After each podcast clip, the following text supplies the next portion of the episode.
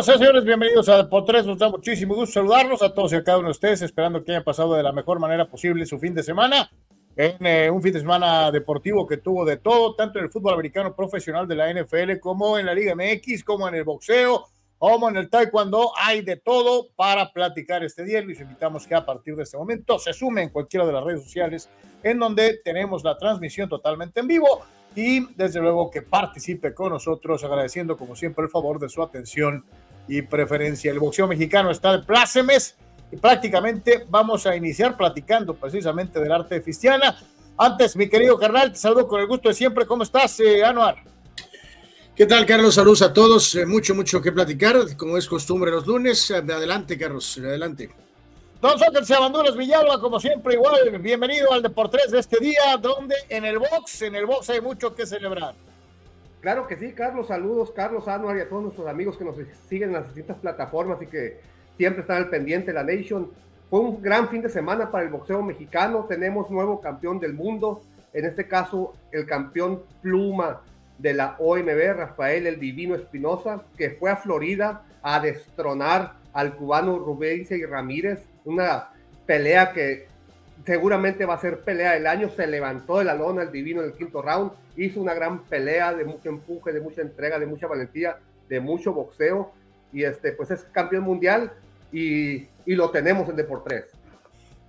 Y vámonos hasta Miami, Florida, en donde se encuentra en este momento el flamante campeón del mundo, a quien le agradecemos que nos regale un ratito de su tiempo, de su atención para platicar de este logro, un mexicano más campeón en una división que nos ha dado a extraordinarios campeones como es la de los plumas. Mi querido Rafael, gracias por estar con nosotros, por regalarnos un ratito de tu tiempo. Hola, hola, ¿qué tal? No, pues yo contento, contento de, pues de recibir, ¿no? Estos, estas, pues ustedes, ¿no? Ustedes su tiempo y nada, pues muy agradecido por, todo lo que pasó. Rafael, ¿qué se siente cuando escuchas and new? Ahí un júbilo y lágrimas. ¿Qué pasó por tu cabeza? Sí, imagínate, ¿no? Es, el sueño de mi vida, eh, el sueño que, que siempre todo boxeador cuando se pone los guantes lo quiere y, este, el sueño que soñé muchas veces y, cuando lo, escuché, no sé si pudieron ver el video, pues, pues nada, se fue todo mi entrenamiento de toda mi vida ahí. Pues nada, lo, lo mejor que me ha pasado en la vida. Eh, oye, la verdad, eh, eh, Rafa Robéis y Ramírez tenía un muy interesante palmarés, había sido peleador olímpico, traía un muy buen paso. ¿cómo prospectaste, cómo preparaste la pelea? Eh, ¿Qué pasaba por tu cabeza, por el eh, trabajo de tu esquina, de tu, de, tu, de tu manager, de tu preparador físico, para alcanzar el objetivo eh, que finalmente, gracias a Dios, se consiguió? Sí, claro, no, pues desde un inicio sabíamos que pues, era una guerra, era una pelea dura y, y este, pero me gustó tomar el reto y, y, desde la primera vez que me dijeron no lo dudé, no tuve que a nada. Yo fui el que le dije a mi equipo, saben que vamos por el título, pero yo tomé la decisión, yo sabía que era capaz y yo sabía que podía ganar, entonces eh, creo que esa fue la clave, ¿no? Creí en mí, creí en mí a pesar de, todo el récord que tenía y este, nada, creo que eso fue la clave, esa fue la estrategia, creer en mí y dar el corazón para, para ganar. Oye, Divino, eh, qué corazón y qué valentía levantarte de esa caída en el quinto round y demostrar un gran nivel el resto de la pelea. Eh, ¿Qué pasó por tu cabeza y sobre todo en tu organismo? ¿Cómo reaccionó después de esa caída? Creo que ahí te lastimaste el pie, ¿no? Y en esa caída me, lastimé el pie, no sé si recuerdan, al momento de pararme, voy como que me voy cayendo, no era porque estaba mal, sino porque mi pie no, no me sostuvo. Pie en ese momento fue cuando yo sentí, creo que en el momento de la caída fue me lastimé. Entonces cuando yo me levanto, pues el pie se me, pues se me fue la fuerza del pie y me fui para las cuerdas y pues, como cayéndome, ¿no? Entonces este, a partir de ahí llegué a la esquina, pues se acabó el trabajo, gracias a Dios. Pues, fue un punto, un punto decisivo, ¿no? Porque pues, eh, porque te acababa de tirarme, ¿no? Entonces llegué a la esquina y, les digo, ¿saben qué? Traigo el pie roto, el pie roto y lo único que recuerdo es que me dicen, ¿qué quieres que hagamos? ¿Qué quieres que hagamos? Le dije, ¿qué, ¿qué, es lo que tú quieres? Dije, yo quiero ser campeón. Le dije, yo quiero ser campeón del mundo, entonces ánimo. Entonces me paré, me paré no sé cómo parar y, pues todo el tiempo me yo tenía esa convicción de ser campeón y, y, pues fue lo que me salió y me, me, dio flote para, para ganar la pelea.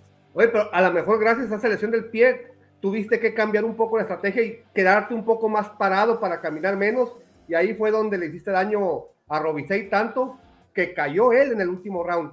¿Qué, qué, viste? ¿Qué sentiste? ¿Sentiste que ya era tuya la pelea cuando lo viste en la lona?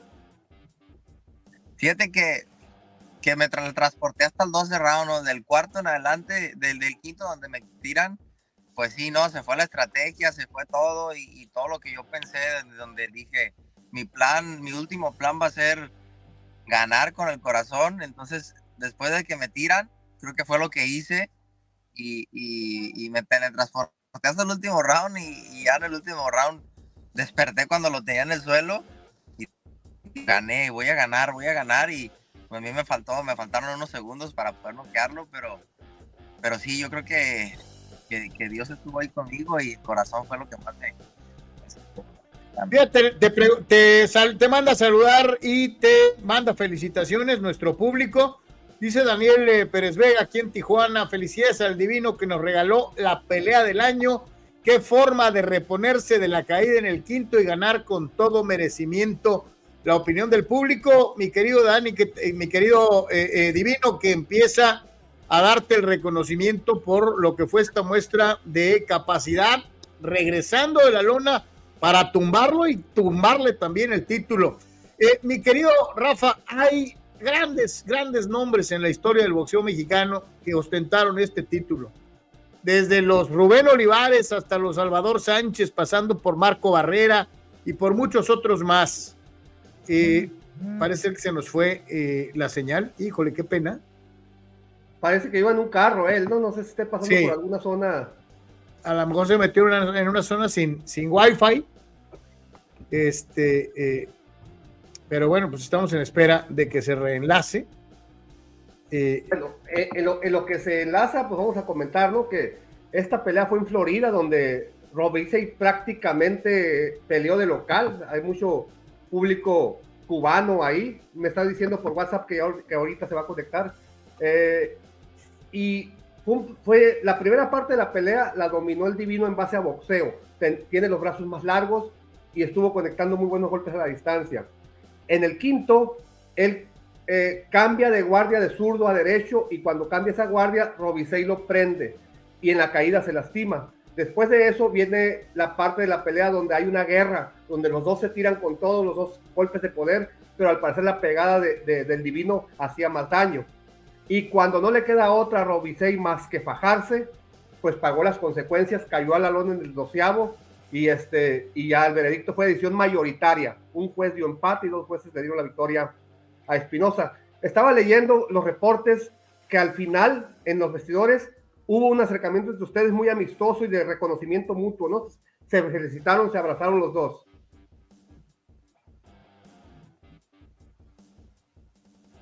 Está teniendo problemas con internet. Sí, parece, parece que hay un problema con el audio. Con el audio que no se escucha. No te escuchas, eh, Rafael. Traes problemas de audio. Y trae la camiseta de México, parece, ¿no? Eh, efectivamente, este, eh, eh, pero este sí es campeón del mundo, no como los futbolistas. Ah, sí. Este, digo que hay diferencia. Entonces, este traes un, problemita con tu audio divino. No, te ah. escuchamos. a ver ahí. Habla, Rafa. Se está brincando mucho la, señal. Sí, trae, trae, su señal está un poquito alterada. Yo creo que estás en una zona donde hay muy, muy, mal, muy mal internet. Es que hay que decirle a la gente que nos está regalando unos minutos eh, de su tiempo en familia. Él, la pelea fue en Florida y él se tomó unos días de vacaciones con su familia en Florida eh, para celebrar el campeonato eh, mundial. y pues algo que le quería preguntar, a ver si, si lo podemos tener un poco más. lo, que yo le estaba comentando, ¿no? O sea, este título, y te lo cuando estábamos en la función de box del otro día, que estábamos narrando tú y yo, so, a ver si ahí está, me parece, ojalá que ya esté la, señal. ¡Saludos, Rafa! ahora sí, ya regresé. Ya regresó. Te preguntaba, este, título del mundo, Rafa, tiene una gran responsabilidad porque ha habido nombres como Salvador Sánchez, Rubén Olivares, Marco Barrera. Eh, estás en, en, una de las divisiones de mayor exigencia eh, del boxeo mexicano. Te pregunto, ¿cómo tomas este reto de aquí para adelante ya como campeón del mundo? No, pues lo tomo como es, ¿no? Como con el, con el gran compromiso que es y, y este pues no, o sea, estás nombrando estos, estos grandes que, que ahora yo te lo voy a decir sinceramente y con toda humildad. Aún no me la creo, aún no me la creo, pero, pero a pesar de eso yo creía que sí podía ser campeón mundial, ahora soy campeón mundial. Este, pero el jueves me van a entregar mi título y quizá ahí ya voy a creer un poquito más que soy campeón. ¿Hace cuánto, ¿Hace cuánto te avisaron que ibas por el campeonato? ¿Qué estabas haciendo? ¿Dónde recibiste el aviso? Cuando te dijeron, Divino, vas por el campeonato mundial, tal día, en tal lugar, contra, contra este campeón. Eh, recibo la noticia y ya tenía una pelea en puerta, pero eh, me, me pasa una lesión, me, me, lesiono, me lesiono un dedo en la puerta de la camioneta. Cúquela. Se me cae la, se me cae la pelea, ¿no? Entonces, pues se me vino todo abajo, ¿no? Empecé triste, ya tenía dos semanas, tres semanas, y no, pues tuve que terminar, de este, cancelar mi pelea, porque, porque ya no iba a poder pelear por, por la lesión, ¿no? Entonces, pues como que todo Dios lo acomodó y, y al final de cuentas, este, me llegó la oportunidad, ¿no? Ya cuando yo estaba una semana ya de, darme de alta de mi, de mi dedo, me da la me da la llamada y me dicen, oye, ¿sabes qué? Hay la posibilidad de entrar por el título. Eh, ya cuando me confirman, confirman que ya era 100% segura, eh, me iba a meter a bañar y pues entré a la regadera, a llorar, llorar, lloré mucho. Eh, mi, mi, Fernando Beltrán, mi promotor, me dijo, ¿sabes qué? Ve, dale un beso a tu hija, vamos por el título mundial. Salí del baño, no le dije nada a mi esposa, nomás empecé a llorar y, la abracé y ella supo, ¿no? Entonces, este, a mi niña y eso y, nada, le di gracias a Dios. Me con ese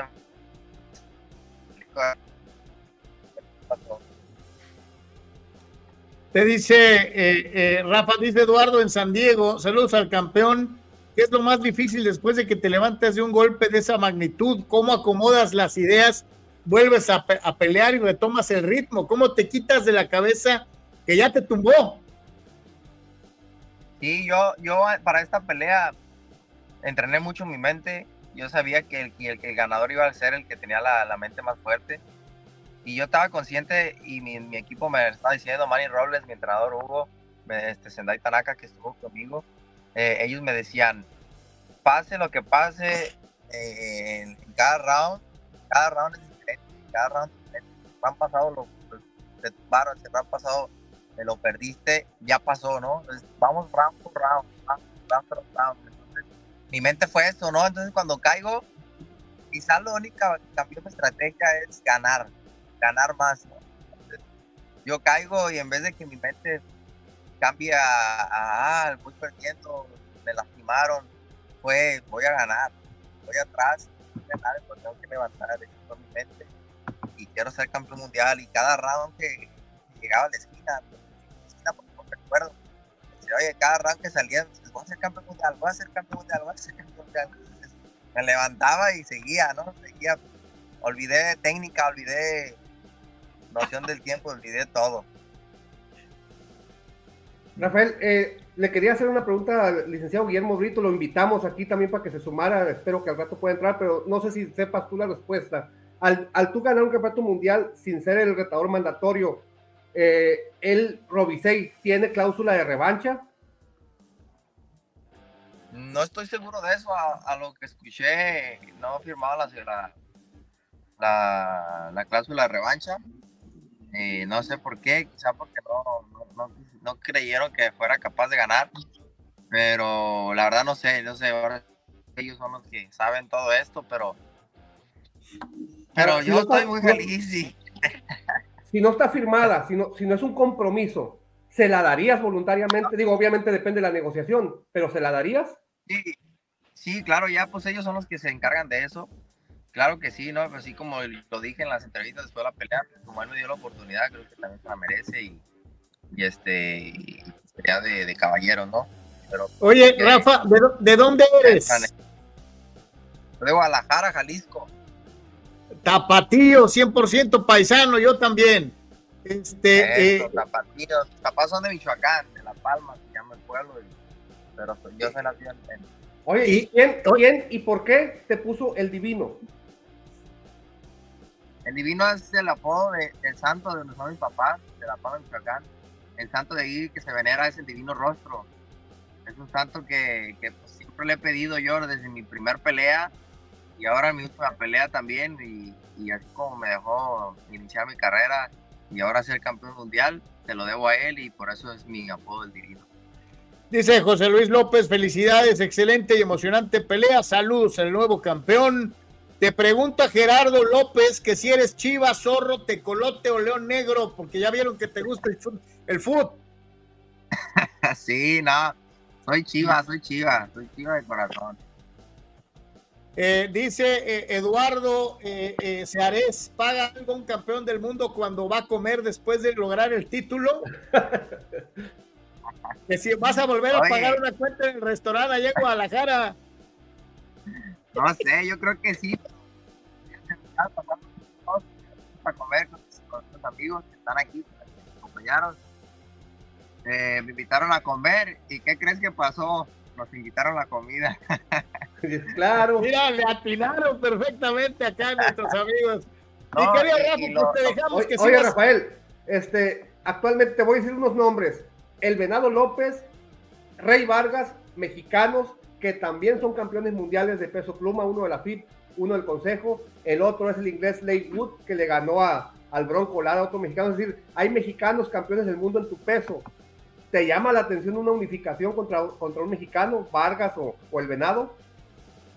Sí, claro, pues, pues la verdad, mi sueño ya está cumplido, ¿no? Que ser campeón del mundo y otro de mis sueños o metas, objetivos, como lo, lo podemos llamar, pues es unificar o, o, subir de división y pues, pues tenemos que pelear con los campeones, ya somos campeones, entonces, este, sí, sin lugar a dudas, sin lugar a dudas. Pues ahora sí que, que el divino te dio el mejor regalo de Navidad, ¿no? El cinturón.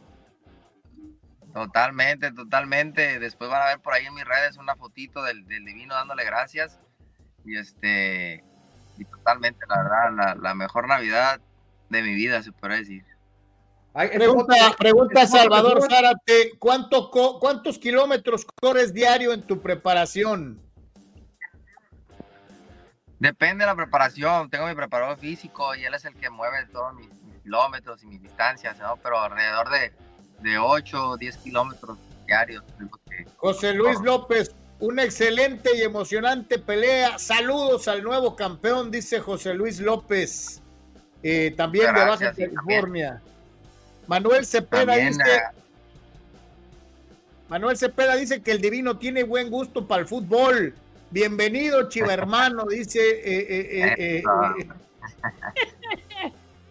Perfecto. Pues mi querido Rafa, agradecerte que nos hayas regalado este ratito de tu tiempo, felicitarte otra vez por el logro y pedirte que le, desees pues, feliz Navidad, próspero año nuevo a toda la gente que te está viendo en Deportes en diferentes partes de la República y en los Estados Unidos.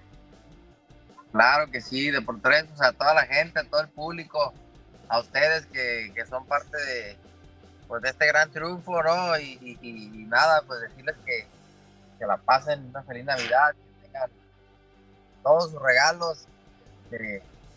la verdad les deseo, les deseo lo mejor, lo mejor en la vida y, en, este fin de año, ¿no? Ahora me bendicieron, ahora estoy muy agradecido con todo el pueblo mexicano porque me están apoyando. Y yo creo que, va a haber, va a haber, va a haber más, voy a regalarles más peleas emocionantes para el siguiente año. Y, nada, ¿no? Pues muy contento con toda la gente. Muchas gracias. Esa foto, que esa foto que subas con tu cinturón, la vamos a compartir en Deportes y te vamos a etiquetar. Muy bien, muy bien. Así va a ser. Que Dios te bendiga, mi querido Rafa. Eh, muchas felicidades. Que te vaya bien. Feliz Navidad. Gracias, Rafael. Igualmente, un abrazo y nos vemos pronto. Hasta, luego. Gracias. Señores, señores, el flamante campeón del mundo, Rafael el Divino Espinosa, campeón mundial de peso pluma, estuvo aquí en Deportes platicando con todos nosotros. Otro tapatío con un título del mundo, carnal. Mira, ya se apareció otro divino. Ahí está. No, yo soy el super divino, sobre todos. Boxeadores y de soccer y todos. Yo soy el super divino. Eso. Este, eh, no, eh, enhorabuena. Eh, ¿Cuántos títulos ahora, cuántos son campeones ahorita? Son? ¿Tienes el número total de campeones mexicanos? Diez. Diez. Eh, Oye, no, digo, para todos aquellos que en algún momento hace muy poco tiempo escuchaba a alguien que decía, no, es que el boxeo mexicano ya no es como antes, pues 10 campeones no es cualquier cosa, ¿no? No, pero aparte, quienes no vieron la pelea de, del Divino contra Robisa y Ramírez, se perdieron de una gran pelea. Es que hay mucha, mucha gente que, que dice, el boxeo está en crisis porque yo veo nada más las peleas del Canelo. Hay que ver mucha más talento, mucho más peleas, y este, este chamaco ya... Eh, por ahí dijimos, este, ¿quién, cuál mexicano va a tomar la batuta del Canelo? Bueno, él, que, que apenas es campeón mundial divino, puede ser, ¿eh? Tiene Mexican Style, pega durísimo, se levanta de la lona y noquea, bueno, gana en este caso, eh, tiene carisma, habla bien, entonces... E, esta, esta pelea, de, la mano. ¿Esta pelea de él por dónde pasó, Sok? ESPN. Pues sí, la, cosa es que de los campeones... También Azteca.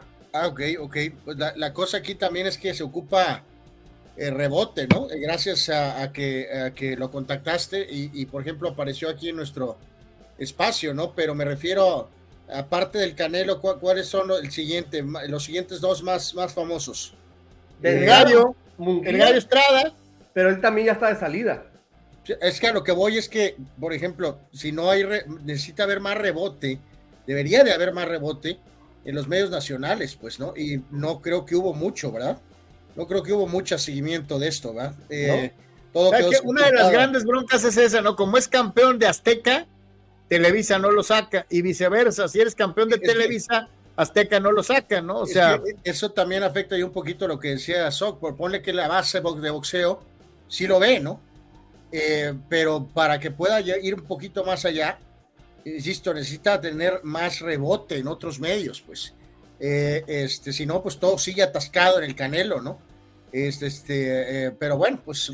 hay, muchos, hay muchos medios que nomás hablan de boxeo en mayo y en septiembre. Ándale, sí, cierto. Gabriel Narváez, 10 campeones ahorita, dice, pero hay como, como mil cinturones más los que se acumulen. Sí, dejar algo bien claro, eh, hay, solamente un deporte en el que el, México es segunda potencia histórica, eh, eh, solo por detrás de los Estados Unidos y es en el boxeo. ¿no? Este... Históricamente creo que hay 165 campeones mundiales mexicanos y entre ellos han ganado creo que más de 400 títulos. Efectivamente. Así que pues ahí está. Eh, señores, esto es de por tres. Abrimos precisamente con una exclusiva eh, con lo que es eh, esta presentación del flamante campeón mundial de peso pluma. Vamos a ir a la primera pausa y regresamos ya con la Liga MX, con el Chútale y todo lo que se generó precisamente rumbo a la gran final. América Tigres, Tigres América. Lo estaremos platicando cuando estemos de regreso.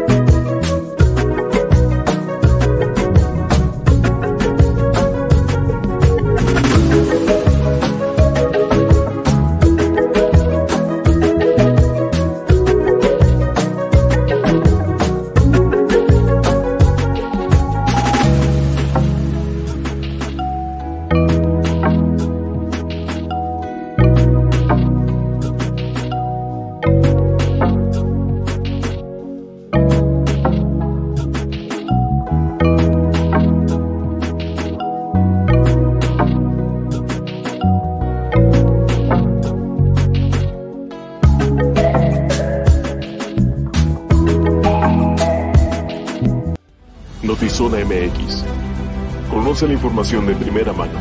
Periodistas con años de trayectoria y credibilidad. Alta calidad de producción. Entrevistas exclusivas. Transmisiones en vivo con gráficos integrados. Multiplataforma digital. Notizona MX. La conversación es contigo. Carlos, ¿cómo puedo promocionar mi papel café? Es muy fácil promocionar tu papel café utilizando las opciones que te ofrece DoSynergyDeportes.com para impulsar tu producto o servicio. Puedes tener una sección fotográfica o de video, puedes tener un landing page o publicidad absolutamente efectiva en Google Ads y en Facebook Ads. Todo desde 299 dólares. DoSynergy te da la mejor opción para impulsar tu producto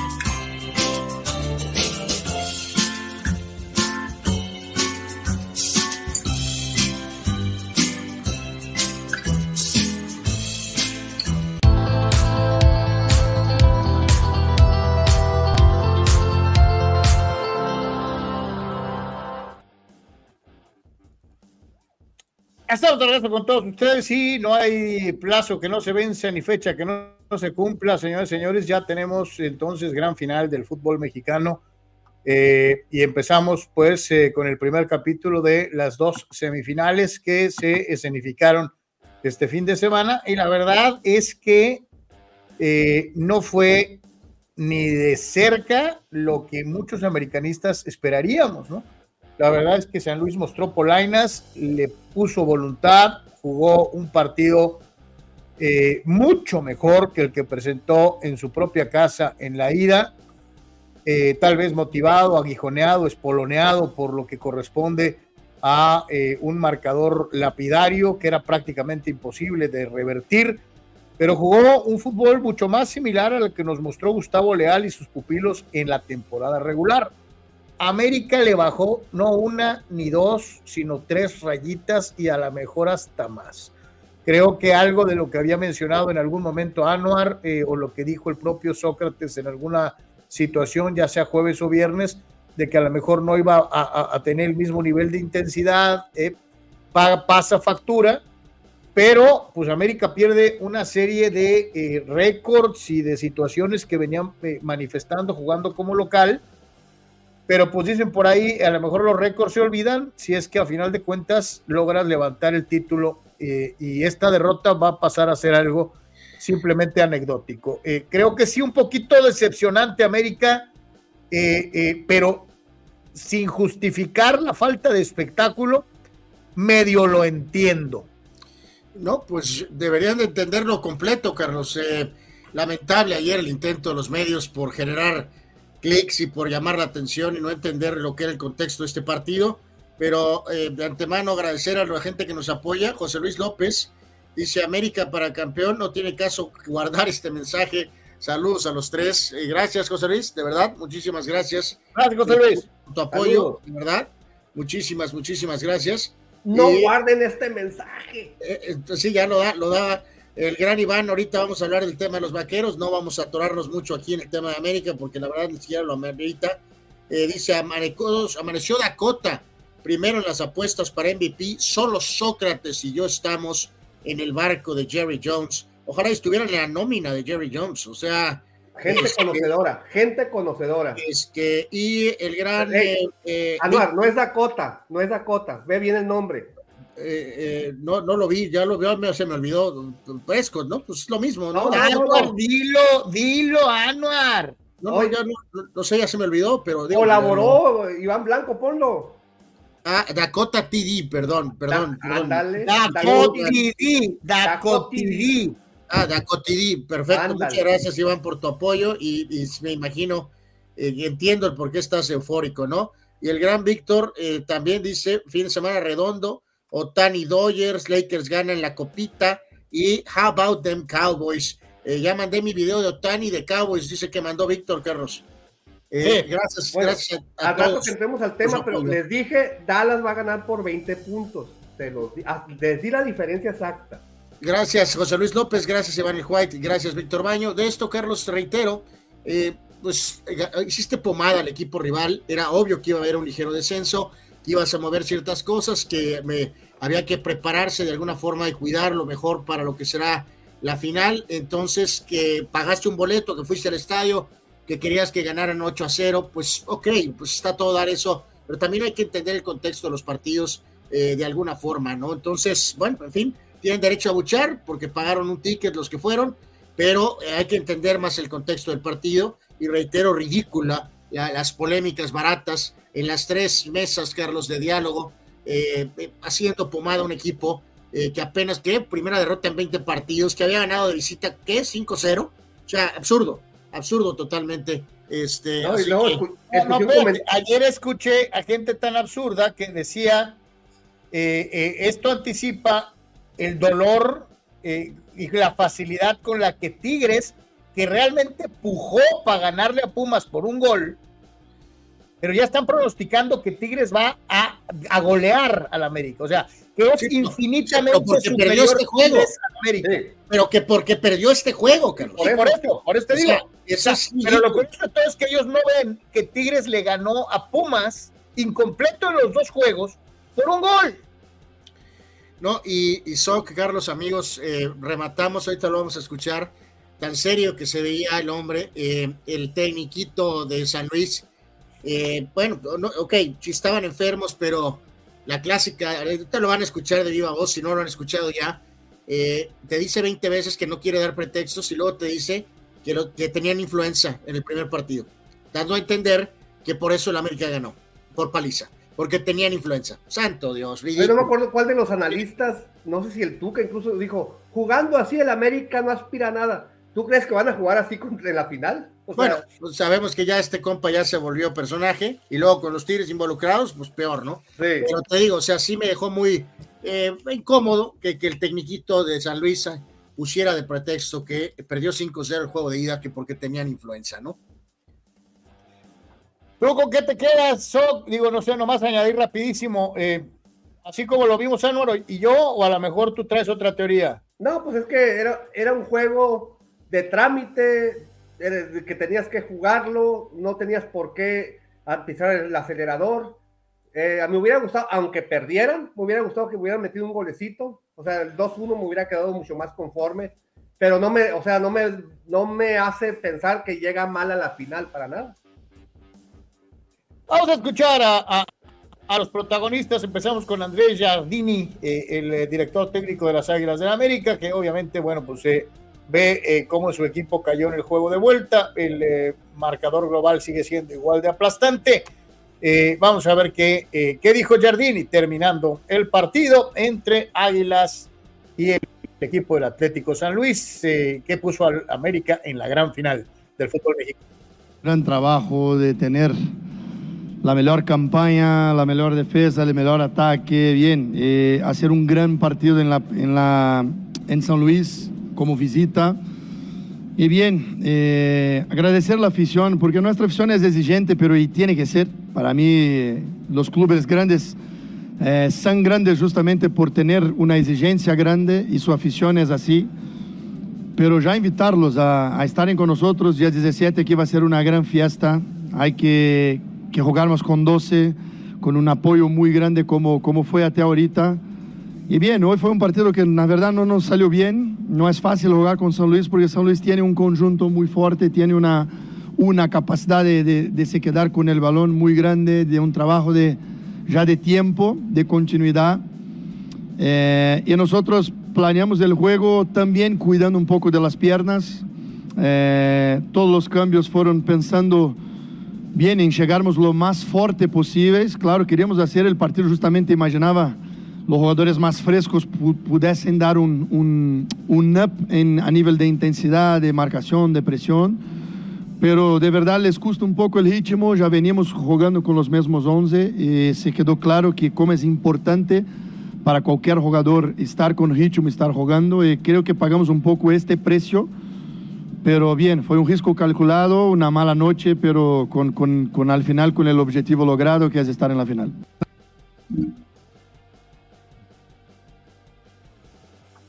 Pues al buen entendedor, pocas palabras, ¿no? ¿O qué? Sí, no, o sea, es que reitero que nos digo, o sea, ok, ya fue la decisión de la gente que sí fue al estadio, los que pagaron, eh, sabemos que pues está dura la lana y que esto y que el otro, eh, y bueno, pues sí, querías eh, un remate, ¿no? A, a, lo que había pasado en el primer juego, pero pues también hay que, este, pues bueno, analizarlo, este, con más calma y te digo, por ejemplo, escuchaba brevemente en un lapso al famoso eh, filósofo Saguito, Carlos, que hablaba de, la filosofía de la América y, promover teorías de ganar, golear y gustar. O sea, eh, se vuelven narrativas, ¿no? Se vuelven narrativas, ¿no? Eh, Felipe, Felipe es americanista a 300 mil por ciento radical y él dice que una tristeza ver a la América sí, deben de ganar, gustar y golear, la historia pesa y este equipo debe de ganar todo. Para eso vamos, mi querido Felipe. Un saludo que puedes participar el día de hoy. Este, para eso van, para eso van. Tienen la vuelta en casa contra Tigres, van por la 14. Ganar la 14 es ganar todo. El partido de ayer fue un trámite, fue un entrenamiento, básicamente. Digo, nomás acordándonos de algo, mi querido Felipe, para, digo, perdimos con Juárez, pues, y no había vuelto a perder ningún partido desde el que perdió con Juárez. O sea, Mira, y jugó contra Tigres, y jugó contra Monterrey, y jugó contra las Chivas. Ganó, bueno, ganó todos los clásicos, todos. Goleó a Monterrey. Digo, nomás por citar algunas, mi querido Felipe. Este. Eh, Voy a utilizar algo que no me gusta, que es un hubiera. Pero si el América hubiera perdido 2-0 en San Luis y gana 5-0 el de vuelta, no, no, Sócrates sería apoteósico, sería lo máximo, el rey de las remontadas, o, sea, eh, eh, o, sea, el ADN. Es, exactamente, fíjate, y ese es un gran punto, es un buen punto, mi querido. Cómo la perspectiva se modifica en la ida y la vuelta. Si hubiera sido con marcadores idénticos al revés, ahorita América sería, wow, listos para la final. O sea, eh, sí, totalmente de acuerdo contigo, eso es un buen punto eh, eh, dentro de esta situación. Eh, no solamente habló Giardini, también habló Gustavo Leal y mis respetos, porque la verdad es que este equipo muestra huesos. Eh, eh, eh, es un equipo que había jugado bien al fútbol en la temporada. Que, pues yo no sé si fue por cuestión de, pues de querer taparle el ojo al macho, salir con la babosada esa de la influenza. Pero, pero sí te digo que creo que es un gran trabajo de Gustavo Leal en, en San Luis y que este plantel es uno de los equipos no, eh, más dignos, que, oye, más dignos del bajo pack, ¿no? O sea, que hubiera, que sí tuvieron ese problema, Carlos, ¿no? Pero se lo pudo guardar, lo pudo haber dicho en unos 5, 10 días, 4 días, eh, de alguna manera, ¿no? Porque ahorita lo van a escuchar, dice que no va a dar excusas y luego sale con que básicamente da a entender que perdieron el primer juego porque los jugadores tenían influenza. ¿Pero cuántos? No dice cuántos jugadores. No, porque pues es, es, como da a entender que genérico, no, no. Si médicamente. No, no, no, no sé cuántos, cinco, seis, siete, diez. Si médicamente está comprobado eso, es una irresponsabilidad jugar. La Federación Mexicana de Fútbol debe de recalendarizar el juego porque pueden contagiar no nomás a los jugadores de la América, pueden hacer un contagio general porque la influenza es contagiosa. No, espérame, pues lo que te iba a decir, nomás con que no nos salgan ahora con que los jugadores de la América tienen influenza porque los de San Luis los, los contagiaron, ¿no? Ándale. porque no manches, ¿no? no es por ahí. Eso sería una muy buena pregunta mañana, Carlos, eh, eh, o la primera chance que se tenga de preguntar, ¿no? Si entonces ante esta revelación, si inmediatamente ya se hicieron estudios médicos eh, pertinentes, exactamente, ¿no? Para que no salgamos con que la América perdió 3-0 en Monterrey porque trae influenza, ¿no? O sea, salió este es Gustavo Lea, el director técnico del Atlético San Luis, que reitero, más allá de la declaración de la influencia, eh, tuvo una gran temporada con su frente a grandes equipos como acabamos de hacer ahora, un gran partido frente a América, que tal vez sea para mí, por lo menos, es el favorito al título. El partido pasado, miércoles, muchas cosas sí pasaron que yo no quise hablar antes, porque siempre que tú pierdes de 5-0, cualquier cosa que tú hablas no tiene tanta credibilidad, la gente puede llevar como una excusa y una cosa que nosotros no vamos a tener aquí es excusa. Ese equipo, ese club no va a trabajar con excusas. Yo principalmente va a ser muy difícil yo llegar aquí y poner el resultado en la cuenta de una cancha, de un árbitro, de una lluvia, alguna cosa. Yo no trabajo con excusa. Pero miércoles fue un, partido, un día muy difícil para nosotros. Después de miércoles recibimos muchas críticas, para mí muy duras, porque otra vez jugamos 20 partidos muy bien y un partido muy abajo. Fue nuestro peor partido. Pero tuvimos, mm, no venite a decir cuántos casos de influenza, que, de jugadores incluso que no pidieron para calentar porque estaba lloviendo y, estaban con miedo de peorar, entonces de tal vez de no calentar y esperar que la lluvia pase, alguna cosa así. Fue la primera vez que llovió los 90 minutos de un partido en San Luis Potosí, que casi nunca llueve. El pasto sí quedó pesado, eh, molestó un poco nuestra manera de jugar. Y fuera eso, también tuvimos un, un, día malo, ¿sabes? Creo que todos nosotros como seres humanos tenemos los días malos, los días que tú sales y todo te sale malo y tú tienes ganas de volver a tu cama, dormir y esperar el día siguiente. Pero nosotros no podemos, tenemos un partido ahí. Entonces fue una suma de factores que, que acabó nos dejando fuera del torneo. Oye, pues mis respetos para los médicos de San Luis, ¿eh? en dos días los recuperaron de influenza. No, y, curioso, se me olvidó también el, el pasto, ¿no? La, menos mal que el, el, América no le afectó el pasto y por eso clavaron cinco, ¿no? Este, en fin, como dices tú, Carlos, muy bien este señor, pero aunque digas de una manera reposada declaraciones que son erróneas, pues no te va a salvar que lo hagas de una manera reposada, ¿no? Eh, la cajetea espectacularmente, justificando la paliza del primer juego porque el campo y porque tenía influenza. Este, entonces, en fin.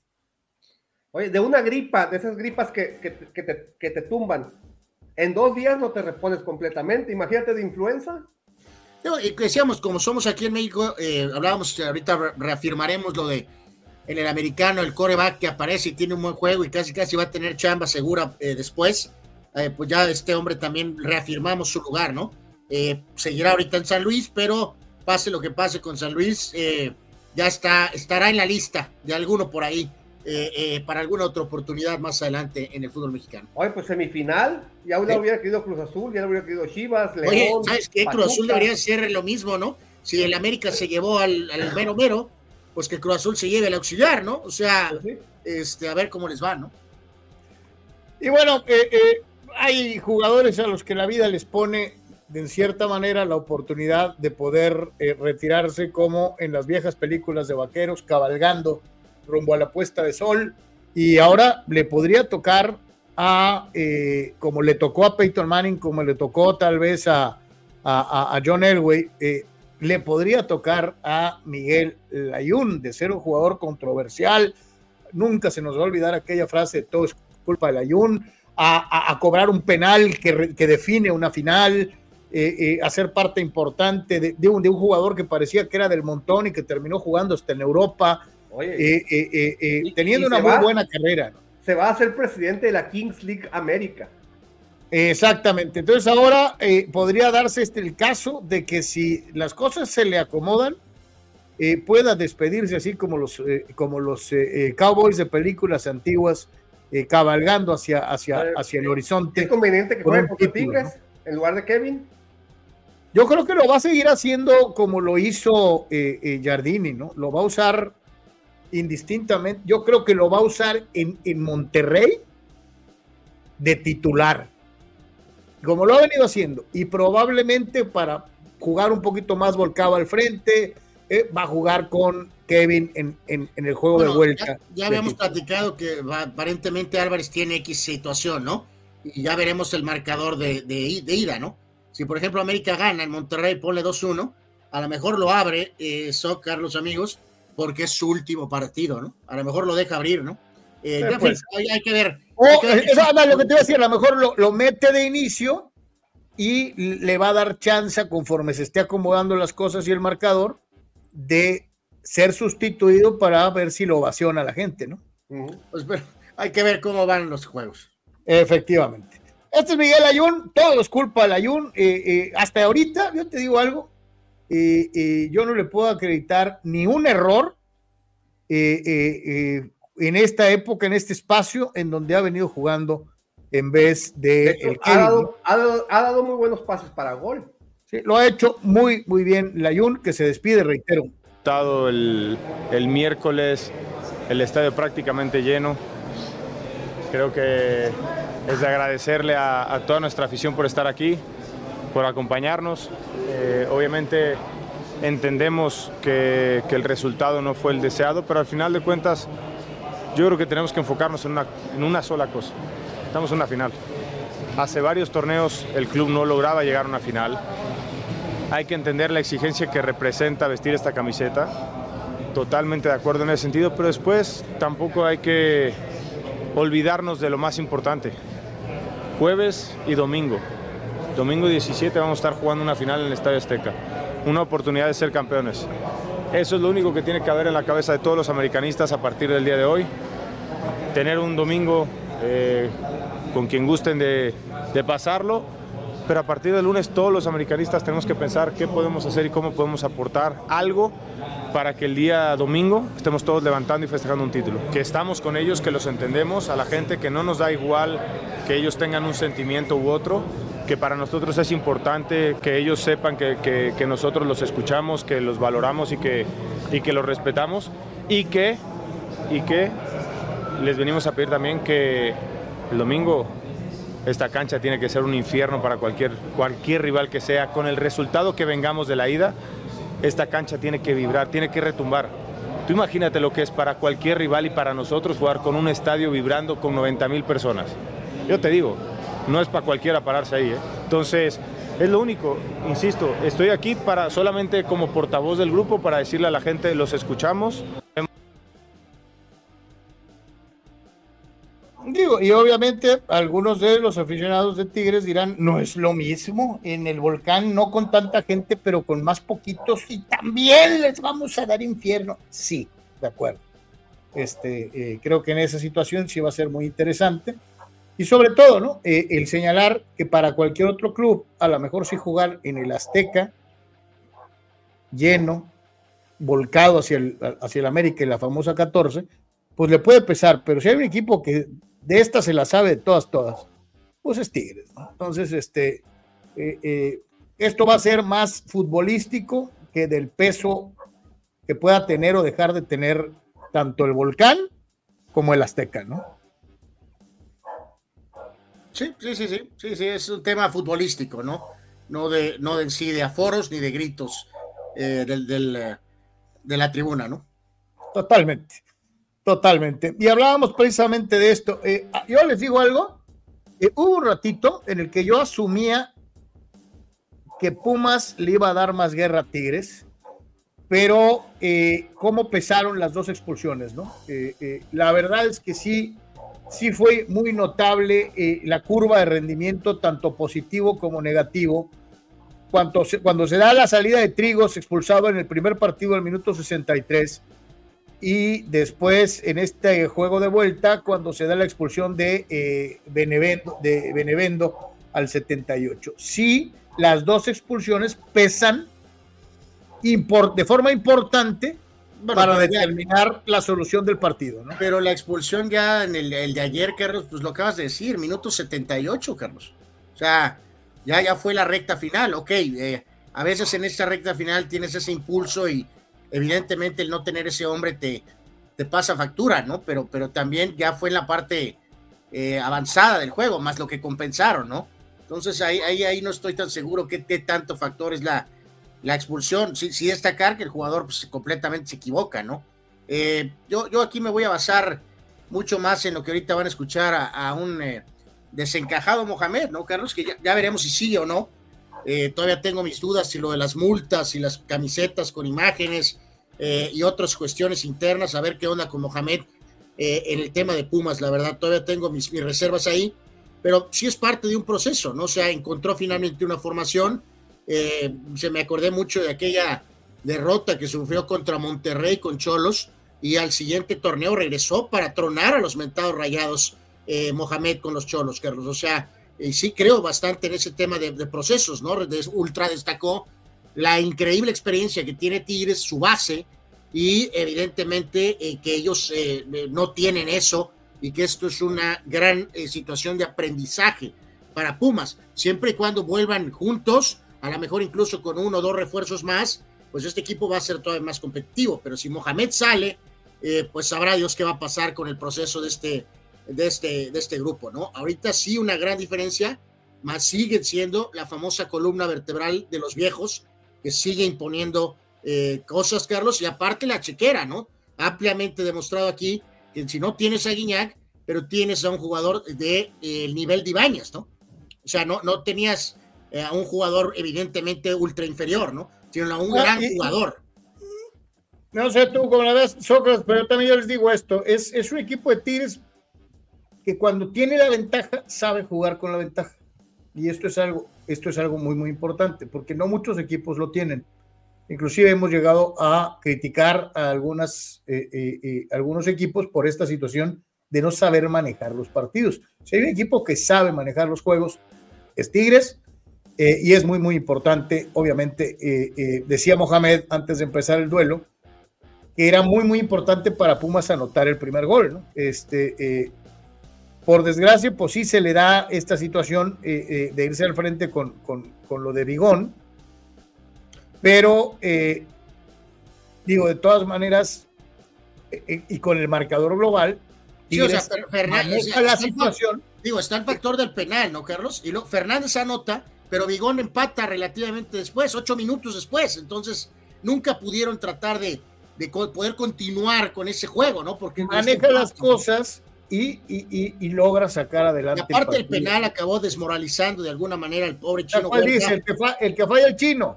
Sí, sí, sí. O sea, yo creo que aquí mi compa, yo le sugeriría, Carlos, estaría sugiriendo que no tome un penal en la próxima temporada, ¿no? O sea, con el drama de la selección, más ahora esta acción donde Nahuel abusa, Carlos, de él mentalmente, antes del cobro. Abusa de él, ¿no?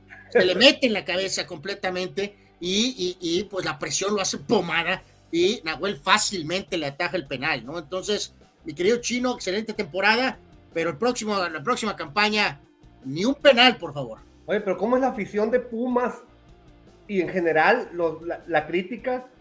Que en lugar de criticar al chino porque falló como se le criticó a Alexis Vega, Ah, que qué valiente por tomarlo y que qué porterazo es Nahuel, en lugar de decirlo, qué malo es para tirar el chino. Pues sí, parece que no es su especialidad, ¿no? Queda ¿No? muy claro, ¿no? Eh, dice, aquí hay varias y que son interesantes. Eh, dice Churramos, por lo pronto Jardini ya igualó a Chiripaunovic en llegar a la final en su primer torneo dirigiendo a un equipo, eh, como es el caso de América, ok. Eh, no les gustaba Zárate, no les gustaría Miguel Layún, que sea un Javier Zanetti, que se convierte en directivo. Para allá va, ¿no? Para allá va. Al tiempo que dice Sócrates, ahorita primero le va a dar un ratito ahí a la Kings League y algo de negocios, como el Tato Noriega duró buen rato de, de directivo y este a lo mejor al tiempo, si es un fuerte candidato, ¿por qué no tal vez a ser gerente de partido deportivo, ¿no? Layún. Marco Verdejo, la es de esos jugadores que siempre quieres tener en tu vestidor y en cancha aportan experiencia y motivación a los morros, aparte jugando a buen nivel. Sí sirve ir a jugar a las ligas foráneas, dice Marco, y estoy yo al menos totalmente de acuerdo. Oye, ¿cómo Eh, ustedes la perspectiva? Yo como, como rival en una final preferiría tener al Guiñac de ahorita, al Guiñac 2023, que a Ibáñez. Se me hace Guiñac más lento, más predecible, que se enoja con sus compañeros. Ibáñez se me hace un fenómeno, se me hace un, un, este, un, gigante en el área, te remata con la derecha, con la izquierda, de chilena, de cabeza. Se me hace más peligroso Ibáñez que Guiñac ahorita, en este momento. La cosa es que, por ejemplo, y te la voy a dar, este, eh, Ibáñez puede aventarse una chilena, meter un gol de media volea desde, desde 45 metros y nunca va a pesar como Guiñac cobrando un penal. Claro. O sea, Guiñac es, es ese jugador emblema, es ese jugador insignia que, como dijiste bien, a lo mejor no camina o no corre, pero ese gritito, ese jalarle los a, a los compañeros, los hace jugar en un nivel distinto. Y a los árbitros les pone cada regañada. Eh, yo yo eh, siempre hemos mencionado eso. Hay tres jugadores en la historia del fútbol mexicano que se han hecho de los árbitros un trapo. Uno de ellos es Guiñac, el segundo es Cardoso y el tercer sitio le corresponde a Cuauhtémoc Blanco. Hacían lo que querían con los árbitros y les perdonaban todo como si fueran inmunes a las tarjetas. Gerardo dice, por Dios, eso es mentira, falso, hipócrita. A los jugadores les importa de 40 a 70 hectáreas de pura eh, el aficionado. No mientas, Layún, por Dios, si el domingo pierdes, tu vida seguirá igual. ¿A quién engaña? Gerardo, tú dijiste algo similar cuando quedó campeón tu Atlas, de que a ellos les valían los 70 años, que ellos estaban ganando por ellos mismos. Y no te la creo, mi querido Gerardo. Yo creo que sí te importa la afición. Claro que sí. No, o sea, Claro digo, que sí. eh, Layún, eh, eh, como hombre inteligente, de experiencia, dijo lo que tenía que decir, ¿no? Que era quedar bien del lado del público que había buchado, aunque el público estaba equivocado. Entonces, es la realidad. Entonces, en este caso, pues Layún hizo lo que tiene que hacer como jugador experimenta- experimentado y líder eh, en el gran esquema. Ellos no estaban preocupados por darle la satisfacción al América, al mecanismo de ganar, golear y gustar, meter 5 a 0, lanzarse al ataque con 13 delanteros. Este, eh, o sea, estaban pensando en avanzar, tenemos una ventaja holgada, no queremos tarjetas, no queremos lesiones, nada de gorra, ¿no? Porque estamos Man- pensando en la final. Manuel Cepeda expresa de esta terrible enfermedad que se llama paranoia chivoide. Es una variante de eh, la paranoia regular que solamente ataca a los aficionados del rebaño sangrado. Eh, eh, Manuel, te saludo con el gusto de siempre. Dice, si la Jun fuera de cualquier otro club, seguramente se burlarían de sus palabras, comparándolo con Paunovic, por ejemplo. No, para nada, para nada, Manuel. No, no, no. Pauno el tema no tiene con comparación. Paunovic- el tema con Paunovic fue, mi querido Manny, tú lo sabes, por eh, discursos idealistas, hablar de blanquillos y de cosas de ese tipo, ¿no? La Jun salió simplemente pues, a ser políticamente correcto, ¿no? Eh, insisto, a quedar bien con la gente, cuando de fondo sabemos que eh, pues, ellos estaban pensando en avanzar, no estaban en, este sentido en tenemos que ganar 5 a 0, si no la gente nos va a decir que somos una porquería.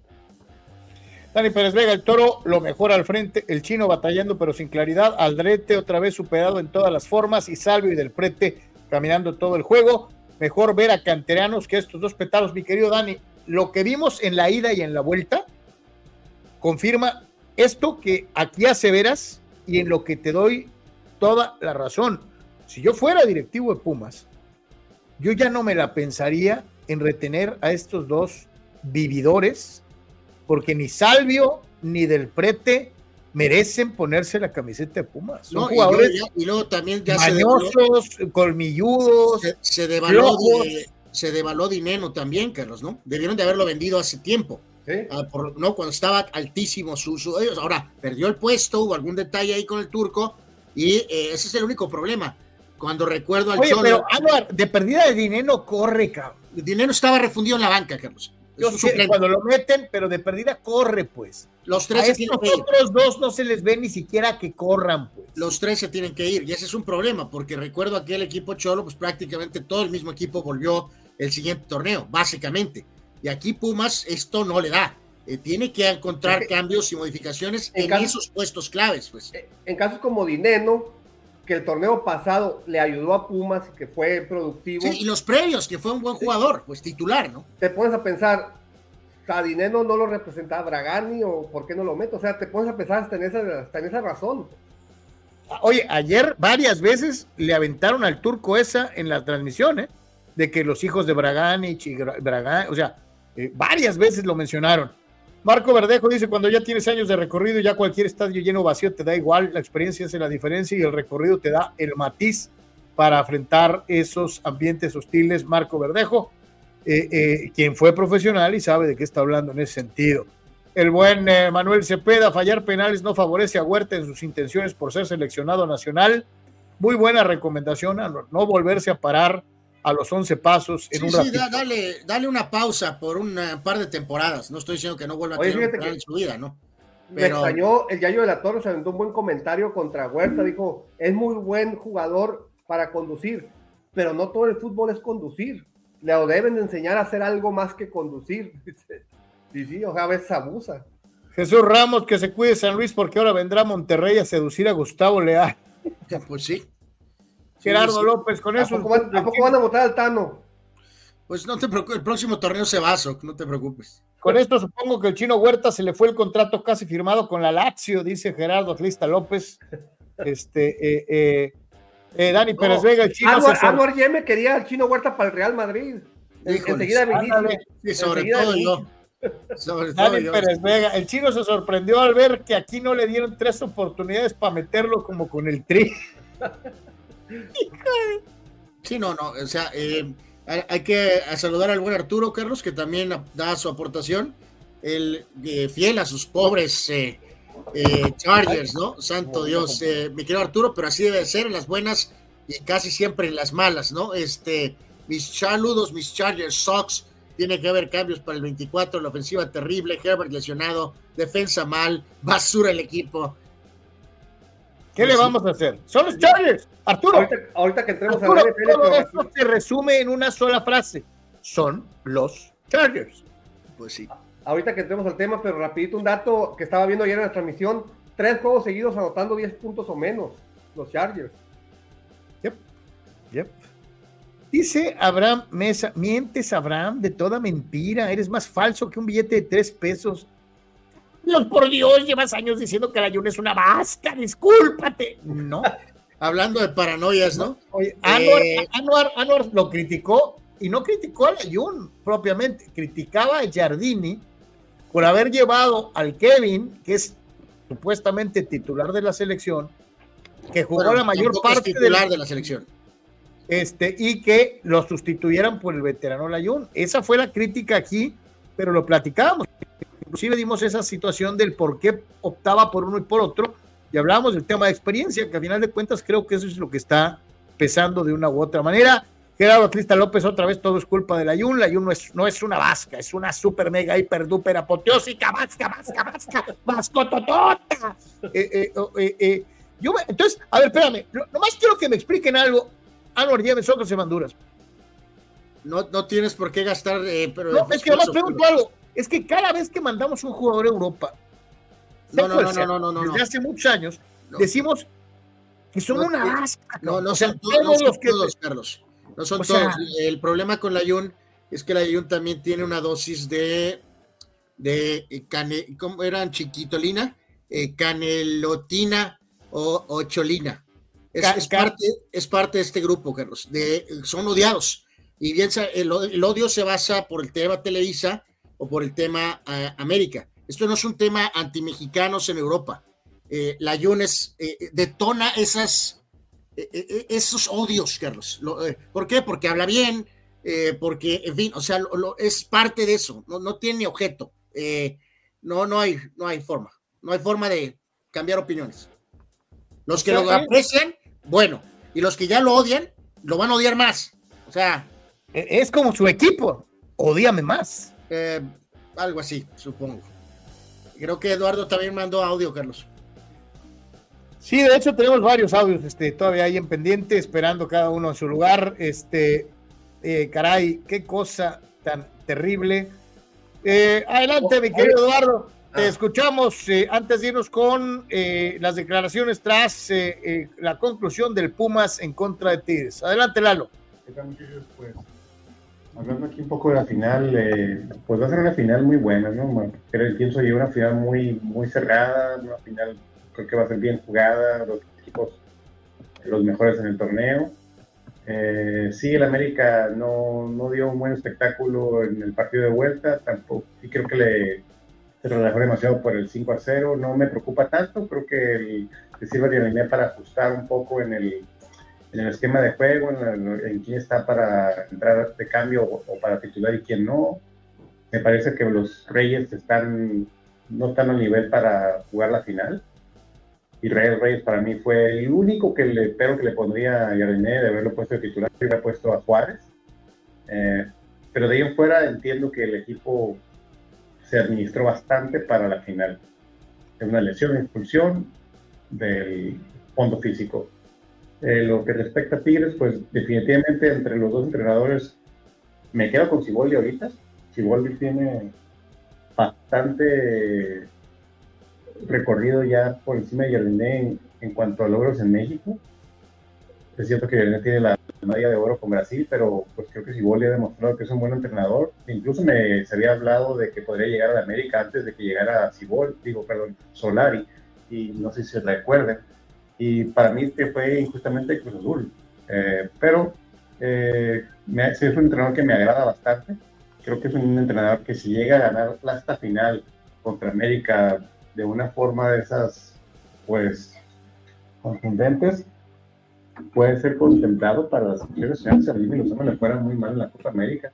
Ahí apúntenmelo porque yo, para mi punto de vista, si llega a ser campeón otra vez, estaría por encima de varios entrenadores ya ahorita que han estado ahí en la palestra y creo que si Siboldi tiene los méritos ya para contemplado siendo un entrenador hecho en México aparte.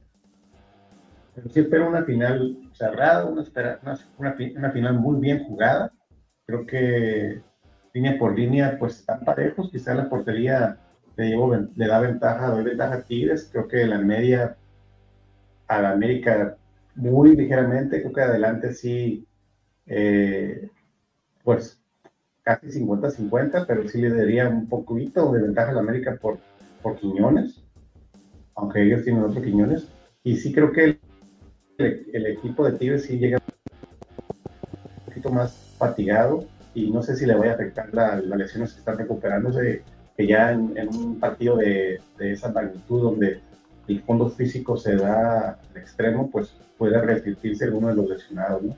Pero sí creo que va a ser un buen partido eh, ambos, ambos eh, encuentros, sobre todo en el Azteca. Y pues eh, esperemos que la América logre ganar, pero no podría. No sé si podamos ganar esta final, es, sí se ve complicada. no sé si podamos. o sea, lo que quiero decir es que si América pierde esta final, no me sorprendería porque pues Tigres es un gran equipo y tiene las armas para ganar la América. Pero creo que va a ser una final muy buena y sí creo que la América puede ganarla, pero también, como digo, no me sorprendería si la llega a perder. Eh, por otro lado, lo de Otani, pues francamente la mejor contratación de los Dyers en los últimos 20 años, si no me equivoco. No sé qué opinan ustedes, pero es la contratación de la temporada y de los últimos 20 años. Saludos. Gracias, mi querido Lalo. Y primero que nada, eh, eh, Eduardo, me, llevaste a esto.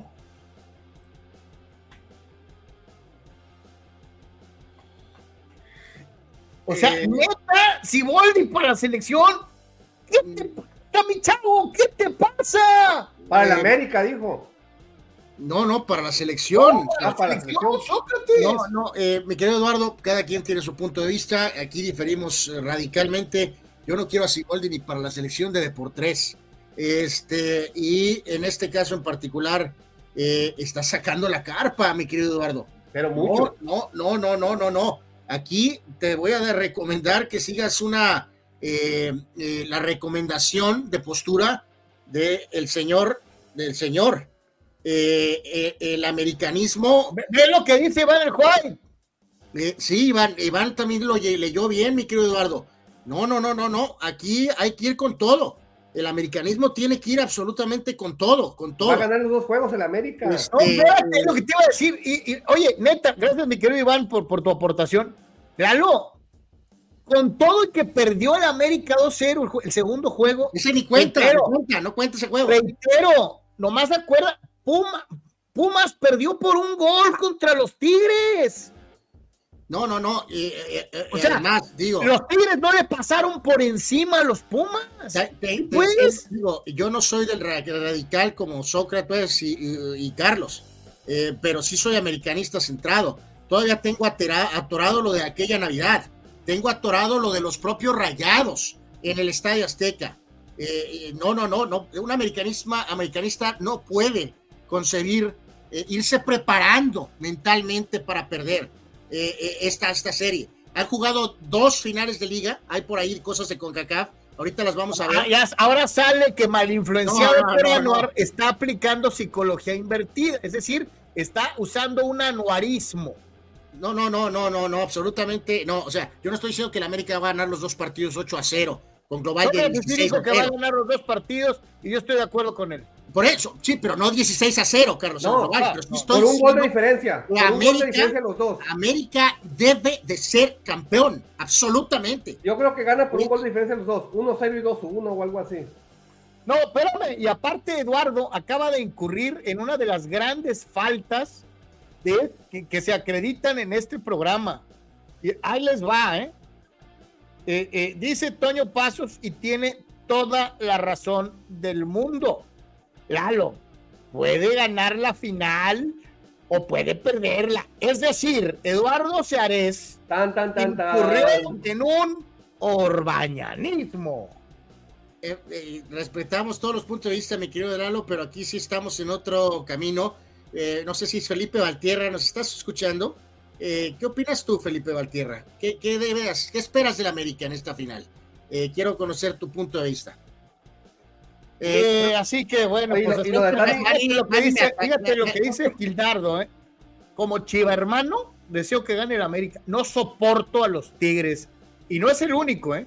Tigres es un equipo que polariza muchísimo. Fíjate que Empieza a Ah, manifestarse como un América en chiquito. Ah, hay es diferentes un equipo niveles de- desagradable para mucha gente. ¿eh? hay diferentes niveles de Chivas también. Eh, quisiera conocer el punto de vista de Manuel Cepeda, si él también quiere que el América este, eh, eh, que tenga un punto de vista similar. Creo que Manny me atacó por creo que llamé tecniquito al de San Luis. Pues tecniquito fue por las excusas, mi querido Manny. Sí hizo una buena labor, muy buena labor. Ya dije que va a tener chamba en otro equipo en México, pero se me hizo muy pequeñito, muy chiquito, que sacó las excusas después de la madriza que le pusieron en San Luis. Este salió con que la influencia de la cancha, todavía la influencia puedes debatirla, pero dijo que porque llovió, que perdieron porque llovió. Dani Pérez Vega dice que Eduardo y Luciano son dos extremos del americanismo, el ultra radical y el ultra conservador. ¿no? Sí, sí, O Luciano sea, va a decir que van a ganar 40-0 los dos juegos. No, de hecho, Luciano ya acá dijo que ya, ¿para qué jugamos? Que nos den la copa de una vez, o sea, que, que eviten la humillación de Tigres, ¿no? O sea, este... eh, eh, y que eh, pierdan pero- por default, ¿no? Que ni se presenten, ¿no? Efectivamente, pero bueno, este señores, señores, es uruguayo, mide 1.93 de estatura, fue un gran arquero, fue campeón como relevo, como bomberazo con Santos, eh, eh, vino a Cholos y dijo, ya no sé qué hacer, y luego se fue a Tigres de bomberazo y fue campeón, y pues ahora está otra vez con Tigres en la gran final. Robert Dante Siboldi, el director técnico de Los Felinos. muy orgulloso del equipo, de los jugadores, de cada uno de ellos, de todos los que eh, integran el plantel, de los que les tocó jugar, de los que tocó estar en la banca y los que no pudieron ni siquiera estar en la banca.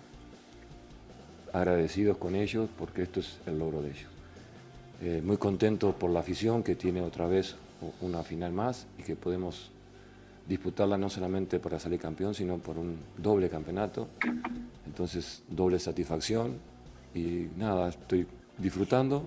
Eh, sin duda ya estamos pensando en el rival, ya estamos armando el plan para, para la semana y, y enfrentar a un, rival que, que, también es de mucho prestigio y, que ha hecho un gran torneo. Por algo fue el líder y, y hoy está en la final.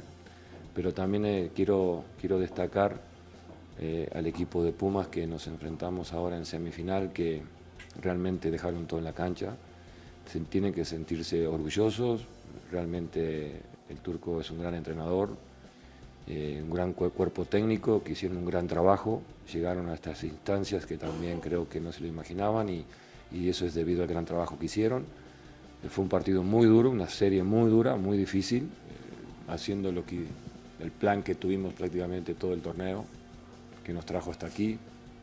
Algo haremos, no puedo decir, pero algo haremos para poder sacar una, victoria aquí y poder ir con, por lo menos con una victoria al Azteca. Pero, pero bueno, eh, recuperarnos ahora, recuperarnos físicamente y, trabajar un poquito el, miércoles previo al, partido y, y bueno, salir a buscar ganarlo, disfrutarlo y, este, y salir con todo porque es una final. Vos sabés a Robert Dante Siboldi, eh, a mí me cae muy bien, eh, la verdad digo, eh, como persona se me hace un tipo muy, muy agradable, me llama mucho la atención esta situación, sorry, se me fue por otro lado, y la voy a poner, ¿no? Robert, ¿cómo te sientes? Estamos muy contentos ganó la serie y pasó a, semifinales. Pierde un partido. Estoy muy triste. O sea, carajo, no le cambia la expresión nunca, es estoico. es la misma cara cuando gana y es la misma cara cuando pierde. Está bien para que sea voz del libro, de, audiolibros para dormir. Sí, pues lo, malo es que eh, eh, siempre fue así, desde que llegó como jugador, esa es su personalidad pero no estamos diciendo que se ponga a lanzar en la mesa, ¿no? Pero lamentablemente está siguiendo todos los códigos del libro, ¿no, Carlos? O sea, agradecer al grupo, luego eh, le mandó rosas y flores al, turco, un turco que se estuvo mentando la madre con la banca, eh, Carlos, durante el partido, y sin embargo lo primero que hace es darle, eh, o sea, puro libro, ¿no? Puro libro, puro libro, puro libro, muy poco de él, ¿no? Prácticamente nada, ¿no? Puro libro. Y eso es lo que, la verdad, sí causa un poquito de frustración, ¿no? Eh, Carlos López no perdona ninguna. Eh, déjame, Carlos Tapia aquí nos decía, ¿no? Resumiendo el tema de América, ¿no? Marcador en 180 minutos, América 5, San Luis 2. Así de fácil. Es que vuelvo a ser lo mismo, es que así es, pues. Y, vuelvo a insistir, para los que hoy están diciendo que, que por la derrota del América 2-0 en casa, eh, Pumas, perdón, eh, Tigres fue arrasador, destrozó, dominó. Sí, que llega en su serie. Disculpen, hermanos, ganó por un gol en los, en los dos juegos. Hijos, mesura, ¿no? Mesura, mesura. Eh, dice, dice, aquí, yo no la entiendo. A ver, Jesús, explícame por qué. Eh, Dice, dice Jesús, una vergüenza el arbitraje del Tigres Pumas. Ninguna de las dos era roja. Pero luego, luego los comentaristas hay condiciones para sacarla. ¿Cómo me emperra que a unos sí se las marcan y a otros no? Uy, yo, yo no estoy muy en contra de las tarjetas. O sea, yo creo que sí eran, sí eran de roja, ¿eh? Sobre todo la segunda, ¿no? Pero, pero tiene razón, mi querido Jesús. O sea, sí existe esa eh, pues diferencia, ¿no? Y como dices tú, los, los, análisis tienen que ser más precisos, es o no es, ¿no? Hay condiciones para sacarla, es ridículo, ¿no? O sea, que hay condiciones para no sacarla. Eh, sí, o sea, es ridículo, ¿no? Si estás tú ahí de analista, da tu opinión, ¿no? ya viste la maldita jugada, es sí o no. No me digas que hay condiciones para sacarla, ¿no? Orbañanismo. Puede ser que sea roja, puede ser que no. Pues, Sí, Ah, o sea, no. eso es terrible. No, no puedes hacer eso si estás ahí en el palco, ¿no? Eh, No puede ser. Manuel Cepeda, me da igual quién gane, muchachos. El AME lo merece por su consistencia en los últimos torneos. Tigres, porque solo le hace falta un back-to-back en torneos cortos para redondear. Da lo mismo para mí. Lo más probable es que me concentre en el Sunday Night Football o en la final de ¿Quién es la máscara? Este, eh, eh, así que, Manny, pues, este, sí, sí, sí. Es lo que les queda a los chivermanos, ver esos programitas. Toño Pasos dice, ¿creen que con Coca Tigres hubiera llegado a estas dos finales? Sí, yo sí. Sí, yo también pienso lo mismo. O si llegó con el Atlas.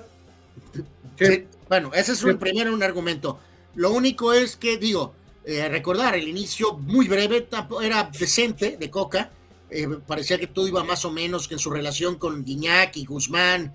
Y este, si la relación era correcta, eh, no hay por qué pensar que no hubiera tenido los mejores. Digo, aquí, lamentablemente para el buen Chima Ruiz, Carlos eh, Sócrates, amigos, pues eh, el buen Chima es auxiliar, es un gran auxiliar. Honestamente no veo tal vez que tenga el perfil de entrenador, pero Coca sí, y venía de ser, ya lo dijo Sócrates, si se sacó al maldito Atlas campeón después de 100 años, que no hubiera podido encontrar una relación con estos jugadores para mantener. Aparte, y Coca es inteligente, Carlos, ni tampoco iba a salir como lo hizo Miguel en conferencias de prensa a decir que estaban viejos, ¿no? No lo iba a hacer. Ese es el problema por el cual se, se- se- se causó esa fricción con Herrera, pues, ¿no? Oye, el, Eh, Chima, el de Chima hecho- le puso, el Chima le puso 10 pesos de crédito al celular y se gastó 20, ¿no? Sí, sí. Se hizo mucho énfasis en la transmisión de lo efectivo, del altísimo porcentaje de efectividad que tiene eh, eh, el gran Mojastarma en eh, instancias finales, ¿no? Eh, Antonio Mohamed, en partido de eliminación, en juego de semifinales, no conocía la derrota con ninguno de los equipos que había dirigido y que había puesto en dicha instancia. Eh, a todos nos toca una primera ocasión y ahora le correspondió al turco estar del lado del equipo perdedor. Sin embargo, y hay que dejarlo bien claro, decía Anuar, eh, cuando todavía no sabemos a ciencia cierta eh, si se queda, si se va, si algo, el trabajo de Mohamed destaca, lo hizo muy bien. Tendrá sus ideas, como es una costumbre, de a lo mejor llega y lo primero que hace es sentar a un jugador con los técnicos anteriores había sido siempre titular, pero con él no. Eh, tiene sus formas de manejar, eh, eh, sus formas de controlar a sus equipos y vuelve a llegar a una instancia en donde se queda un pasito de pelear por el título. Podemos decir lo que sea, nos puede caer bien, nos puede caer mal, es un gran técnico. Escuchamos a Antonio el Turco Mohamed, quien dejó a Pumas ahí, a la orillita de la gran final. Con nuestras armas estuvimos muy cerca de, de poder hacerlo. Fueron dos partidos muy parejos, que vuelvo a repetir, se definieron por detalles. Eh, a nosotros eh, creo que nos faltó experiencia, cosa que a ellos les sobró. Y bueno, esto tiene que ser un aprendizaje grande para el club, para la institución, para el equipo. Eh, el club tiene que seguir en, en transformación para, para poder seguir llegando a estos lugares y teniendo la experiencia que, hoy se cosechó. Eh, siempre digo lo mismo, que, que para llegar al, éxito eh, tenés que so- soportar estos, estos cachetazos, los fracasos son parte del éxito. Entonces, eh, esto es, una, es un aprendizaje para el club, pero bueno, creo que la serie fue pareja, tuvimos las oportunidades y no, no lo aprovechamos, así que después lo más importante es que hoy el club recibe un aprendizaje, ¿no? Pero bueno, esto no nos alcanza. Así que esperemos el torneo que viene a hacerlo mejor. Me parece hoy que la expulsión es, no es expulsión. Entonces el árbitro muy, muy gatillo rápido, como le digo yo. Eh, para cobrar el penal tardó 10 minutos para expulsar un segundo. Eh, pero no, no- eh, son incidencias que, que te van marcando, las pequeñas grandes faltas cerca del área. Todas esas cosas a nosotros nos tiene que servir de aprendizaje para, para más adelante. Está seguramente de estar enojado, molesto porque se perdió como todo aficionado, la pasión siempre es eso, pero nosotros tenemos que verlo de otro lugar. Y seguramente si el club sigue por este camino va, va, va a llegar pronto a una final y a ganar un campeonato. Oye, si, si antes del torneo le hubieran dicho a Pumas, te garantizo cuarto lugar general y semifinales, lo firma de inmediato. Sí, Totalmente. Sí, de, acuerdo, de, acuerdo, ¿no? Ahora a ver, a ver qué pasa con esta situación, ¿no? Si pueden ahí ajustar con un par de jugadores, si se queda el turco. Eh, y de, de, como veníamos de Puente Junior, evidentemente es un avance para Pumas, este, eh, pues eh, dramático, ¿no? Dramático totalmente, ¿no? Eh, aunque bueno, sí, ya, sí, sí, hay presión, ¿no? Porque siempre hay mucha crítica si son o no grandes, por los que son antipumas, y no ganas nada desde el clausura 2011, ¿no? Clausura 2011, estamos en 2024, ¿no? Entonces... Sí, pero hay que, hay que dejar algo en claro, ¿no? Ha llegado a más finales eh, o a más partidos importantes en fecha reciente Pumas que los que ha llegado Cruz Azul, por ejemplo, ¿no? Bueno, Cruz Azul ha sido campeón hace más poquito tiempo, Carlos. No, no, eh, ponle que sí, pero, pero Pumas ha estado en, en, en, más ocasiones cerquita, tuvo dos con Lilini, jugó una final de CONCACAF, o sea, eh, eh, ahí ha estado, Pumas, mal que bien, ahí ha estado en los últimos añitos, más o menos rondando en zonas de calificación. América contra Tigres en finales, señores, señores, es algo que para a lo mejor algunos, pues podría ser una final eh, eh, que no es tan eh, tradicional como algunas otras, o, al menos en el entendido eh, popular. Sin embargo, ya tiene su historia. Todo empezó en el 75-76, donde en la Copa Tigres, en aquel entonces dirigido por Milog, le ganaría al América eh, en dicho torneo. En el campeón de campeones de ese mismo periplo, el América se desquitó ganándoles a los universitarios el campeón de campeones. En la apertura 2014, América le gana la final a Tigres. En CONCACAF, final 2015-2016, las Águilas volvieron a levantar el trofeo. En la apertura 2016, Tigres se coronó campeón eh, en aquella infausta final mal recordada para muchos americanistas, eh, eh, venciendo a las Águilas. Y en el campeón de campeones 2019, América le ganó a Tigres. Hasta el momento, y algunos números destacados. Nahuel Guzmán, siete finales, jugando desde la apertura 2014. El América, cuatro finales desde la apertura 2014. Monterrey tiene tres. Cruz Azul, lo que mencionábamos hace ratito, tiene dos finales desde la apertura 2014. Misma cantidad que tiene Pumas y misma cantidad que tiene el otro cuarto grande, que son las Chivas Rayadas del Guadalajara.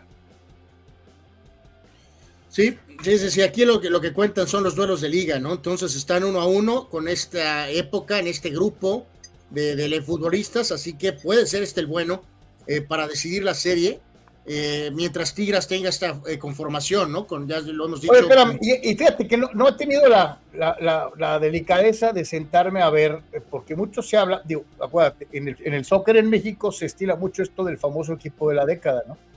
Eh, ¿Cuántas, ¿Cuántos títulos tiene América y cuántos tiene Tigres en esta década? Pues digo, ahorita, ahorita los, los, los, repasamos, ¿no? Pues están parejos. La, la, ida va a ser el jueves a las 7, tiempo de Baja California, 9 del centro de México, y la vuelta es el próximo domingo en el Estadio Azteca, 7 y media, tiempo del el centro del país. Es, ¿Están a gusto con que las finales sean ya siempre en horario televisivo por la tarde-noche? ¿No extrañan un poquito aquellas finales de día? No, pues no, ya, ya hace buen rato que eso ya. No, la verdad no, no, no tengo bronca, ¿no? La verdad, o sea, eh, sí, sí, recuerdo, finales del propio América de los ochentas a las 12 del día en domingo, ¿no? Eh, ¿Eh? Contra, contra Pumas, contra América, contra Pumas. Contra Cruz Azul, contra Chivas, fueron juegos a mediodía. Sí, pero pues no, pues ahora es otra cosa y es a las siete y media de México, cinco y media el domingo, tiempo de Tijuana, tiempo de Baja California, cinco y media y el domingo, y reitero la ida a las siete tiempo de Baja California, este juego, eh, juego en Monterrey. Oye, ¿no han dado a conocer los árbitros? No, no, todavía no. Todavía parece no. que no, parece que todavía no. Digo, también ahí va a haber lloradero, vas a ver sí, si claro, ahí. Si, va a ser si van a poner Escobedo en cualquiera de las dos, ya denle el trofeo a la América. O sea, cualquier eh, marcación, cualquier falta, cual, todo, todo va a estar así como que ah, ya estaba arreglado. Este, eh, yo, por cierto, me llama mucho la atención que entre las múltiples opiniones de la base eh, no había aparecido Chucho Pemar. Chucho Pemar. Y ya apareció el susodicho. ¿Y qué comentó? Eh, eh, dice que los Pumas se sientan para hacer pipí. O sea, dice que se les abrió la cajuela. Y eh, dice, pero mejor Tigres para partirle la, las asquerosas huilotas. O sea, eh, eh, No, y digo, como estamos en medio de década, Carlos, pues vamos des- contando desde el 2010, pues ponle. Ajá. Está, está 6 a 3, ¿no? Tigres tiene 6 títulos y América tiene 3. Este sería el cuarto. Ah, pues ahí está, ahí está esta situación. Entonces, pero entonces vamos viendo. Entonces, del periplo 2000, di- 2010-2020, que es la década, el máximo ganador de esa década es Tigres. Este, pues sí, América tiene 3 y Tigres tiene. eh, sí, tiene 1, 2, 3, 4, 5. Sí, 5 a 3. 5 a 3. Entonces, el equipo de la década del 2010-2020 es Tigres. No hay discusión. Sí. Estamos 2020-2030 y eh, Tigres ya lleva uno. América estaría buscando su primero. ¿ah? Sí, es correcto, ¿no? Es correcto. Eh, gracias a Alex Carlos por los audios y como siempre agradecerle y a él y a TJ Sports eh, por las palabras de la gente de América, de Tigres, de Pumas. Gracias Alex a ti y a TJ Sports. Síganlo. Conferencias completas, entrenamientos, reportajes especiales. Sigan al buen Alex en TJ Sports. Efectivamente. Así que bueno, pues ahí está esta situación en el fútbol mexicano. Yo creo que eh, nos vamos a esperar para adelantar pronósticos hasta el próximo día martes. Eh, eh, vamos a dejar que se. Bueno, Sock dice que van a ganar 4 a 0 los dos juegos, ¿no? No, los van a ganar por un gol los dos. El de ida y el de vuelta los van a ganar por un gol. Bueno, ya daremos después ya con los marcadores, ¿no? Eh, efectivamente, yo sí, yo sí me sostengo, yo también pienso como Sócrates, no van a ganar uno, van a ganar los dos. El América va a ganar los dos juegos. Yo también traigo esa desde, desde hace rato, pero pues a ver. Este so- eh, dice Felipe Valtierra, el América debe quedar 4-0. Los Tigres son cheque al portador. Estoy de acuerdo. Eh, eh, Y le vamos a ganar la CONCACAF al Columbus Crew. ¿A ¿Quién, quién se coronó? Sí, el Columbus Sí, Club. el Columbus, el Columbus. Eh, Jesús Ramos no quisiera estar en el lugar de los aficionados de Chivas, Pumas y Cruz Azul, dice Chuy. ¿Y el de los Sí. Eh, dice Gerardo López me acusa de que se me abre la cajuela. Dato resultado, pues ya te dije, América va a ganar, no uno, va a ganar los dos juegos. Yo nada más para que amarre. El resultado los vamos a conocer. Eh, eh. el jueves es el de ida, ¿no? El jueves es la ida. El jueves, sí. el jueves damos los pronósticos con marcadores. Carlos Tapia dice, técnicamente el equipo de esta década, 2020-2023, es el Atlas, porque lleva dos. Eh, pues sí. Es Eh. Jesús, Jesús Ramos, a Rafa Puente Padre, se ve que le arde hasta el fondo cuando comentan del buen torneo de Pumas sin Rafael Puente Jr., eh, que su hijo no pudo tener. ¿no? Sí. ¿Le cambiaron mucho el plantel con- a Moja- cuando llegó Mohamed? No, ¿ah? ¿De, de que, ¿De que dijo algo malo? No, ¿Le cambiaron mucho el plantel a Mohamed de lo que tenía Rafa Puente Jr.? No. Pues, pues, sí, algunos jugadores, pero no- de una- jugadores, sí, no de ¿no? una Pero- manera absoluta y total, ¿no? Bueno, es que, bueno, en fin, es su hijo, eh, Rafa Puente Jr., eh, insisto, Sox, eh, no, no, no, no, no. Ni, ni para el equipo de Deportes, ¿no? No, no, no, no, ni, ni, ni nada, no, no. Pero, Jesús Ramos bufando. Quemar, pero lo, lo impulso como entrenador del equipo de Deportes antes que a Puente Jr., ¿no? Chuy Ramos, el bufando es mal perdedor, cada que pierde también pierde la cabeza, dice Chuy. Pues es Eh, argentino, es argentino. No, Carlos lo- Tapia. lo hubieran muy oye, lo hubieran visto de jugador cómo era cuando se enojaba. Estoy muy triste porque Pumas no saldrá campeón por las bases sólidas que yo dejé, así como pasó en el Atlas. Atentamente, Puente Junior. Santo Dios, sí. Está buena esa, Carlos. Eh, sí, sí, sí, le pasar por el cerebro, ¿no? Hijo de la Bueno, este, pues así las cosas eh, eh, dentro de esto del fútbol mexicano. Vamos a hacer una pausa, regresamos rapidísimo. Carlos, Estamos en Deportes. Con los tenis, con los tenis de Puente Junior arreglas el carro. De hecho, con, con la cinta del, del pie izquierdo del tenis de Puente, arreglo mi carro. Pero bueno, ya qué cagajos, qué cagajo, ¿qué le vamos a hacer? Uno por tres, estamos totalmente en vivo, regresamos.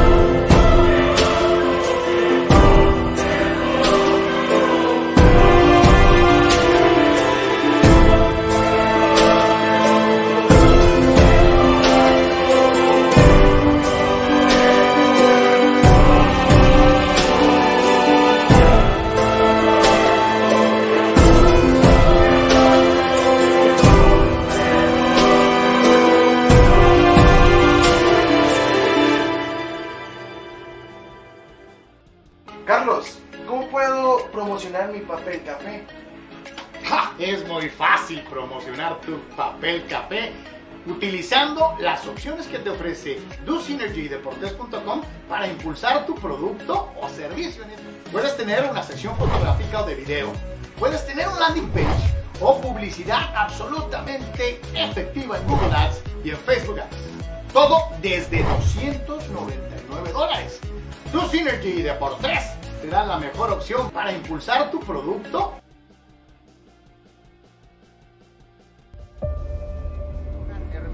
En todo momento. Este proyecto maravilloso, de verdad maravilloso. Y en cualquier lugar. la Secretaría de Seguridad. Klimbam. Diversión e información en un solo clic.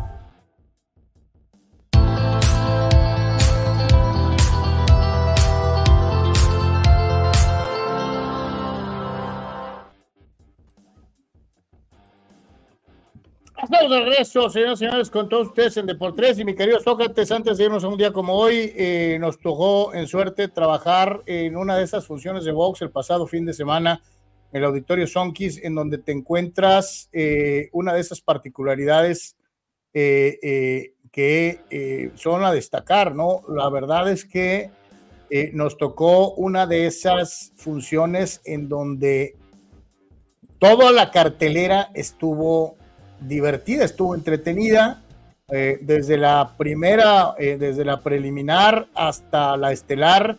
Creo que eh, nos tocó en suerte tener un muy buen evento boxístico dentro de lo que fue precisamente la tarde del sábado. Sí, por supuesto, peleas muy bien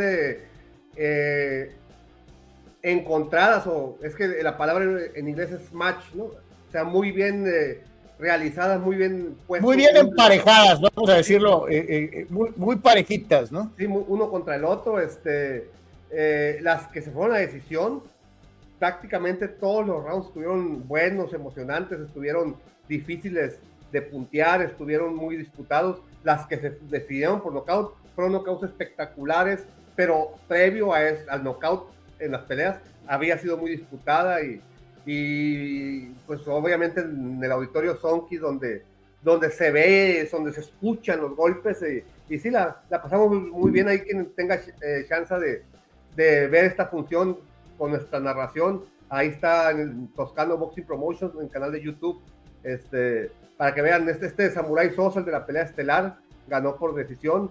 Eh, bien, muy buen boxeador, pero nos dijo al final de la función que se fajó de más, ¿no? Por la calentura. Oye, ¿no? Y destacar desde luego eh, eh, eh, la valentía de, de un veteranazo, como es el caso de, de- del Crazy Jardón. La verdad es que sí nos regalaron una, una muy buena función de box eh, eh, de manera general. Y destacamos la participación de dos chavos en concreto, ¿no? Los dos. Uno de, de Chapala, Jalisco, que es el Noli Valenzuela. Noli, sí. Y el otro, y el otro chavo que peleó después, este, eh, que se me fue el nombre ahorita, el que noqueó a- a- al invicto de Tijuana. Híjole. El Pac-Man. Rodríguez. Eh, es- eh, los- lo- las dos peleas estuvieron muy, muy buenas. Rodríguez, que no quedó en segundo round. La gran exhibición del Sirenito Pérez Jr. Ah, ese es el que yo me refería. El Noli y el Sirenito. Dos chavos que van en pleno ascenso, invictos, menos de 10 peleas, muchos knockouts y, y- y todas las perspectivas para el futuro, ¿no?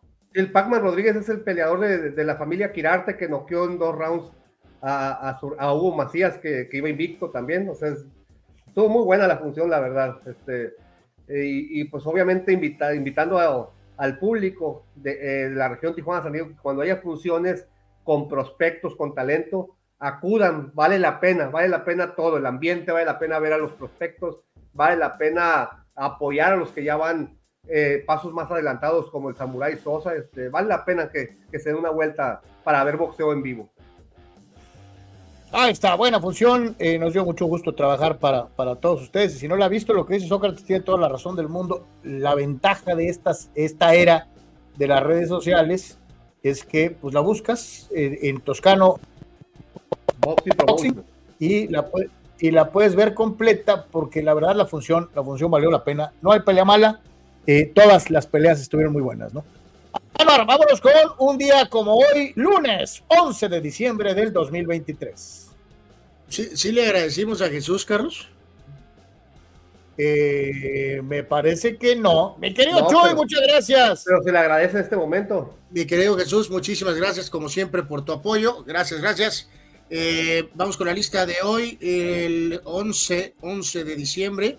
El, eh, pues el hombre de Mr. Tango, ¿no? El señor Carlos Gardel. Él nació en esta fecha, en eh, 1890, y falleció en 1935.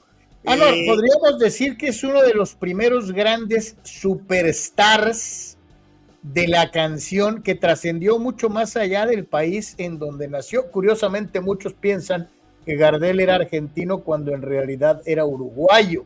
Eh, eh, cantaba tango eh, y era estrella en Estados Unidos, era estrella en México, era estrella en España, era estrella en Francia.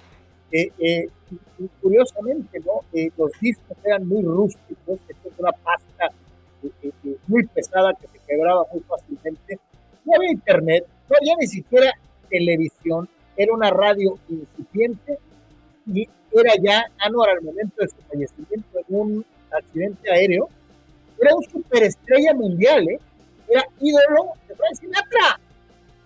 Sí, sí, totalmente. Un, eh, un- hombre gigantesco, eh, Carlos Gardel, eh, auténticamente, ¿no? Entonces, él, esta es su fecha de cumpleaños en 1890. Eh, eh, una un, un cumpleaños de por tres, siempre que vamos a afrontar algún partido bodrio eh, de cualquier deporte, puede ser, eh, le recomendamos, Carlos, eh, Tiburón 3, ¿no? Eh, es mi recomendación.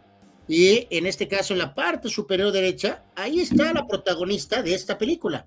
Esta actriz se llama Bess Armstrong. hizo muchos televisión durante toda su carrera, aunque no, no de una manera de estrella. Pero como siempre mencionamos Tiburón 3, pues le mandamos feliz cumpleaños a ella. Eh, y como recuerdo que, y pasa el tiempo, está cumpliendo hoy 71 años de edad. O sea, eh, el tiempo pasa. Porque el Gran Tiburón 3, muchachos, fue hace 41 años. Santo Dios. Y O ella sea- que ve, ella que ve cuando hay algo bodrio, ni modo que ella vea el tiburón 3. No, bueno, bueno, ella se va a echar porras, yo creo, ¿no? Así que le mandamos felicitaciones telepáticas. Eh, eh, jugador, coach, directivo en la NBA, Stu Jackson, nació en 55. Carlos Batero, baterista de. eh, baterista, no, baterista, perdón. eh, guitarrista de Motley Crue, ¿no? Nicky Six. nació Bajista, 58. bajista, de, Nick- de- de- de bajista y compositor de, de, de Motley Crue, controversial, siempre acusado de, de no ser tan bueno como muchos pensaban, sin embargo sus letras son extremadamente eh, eh, populares, son muy profundas.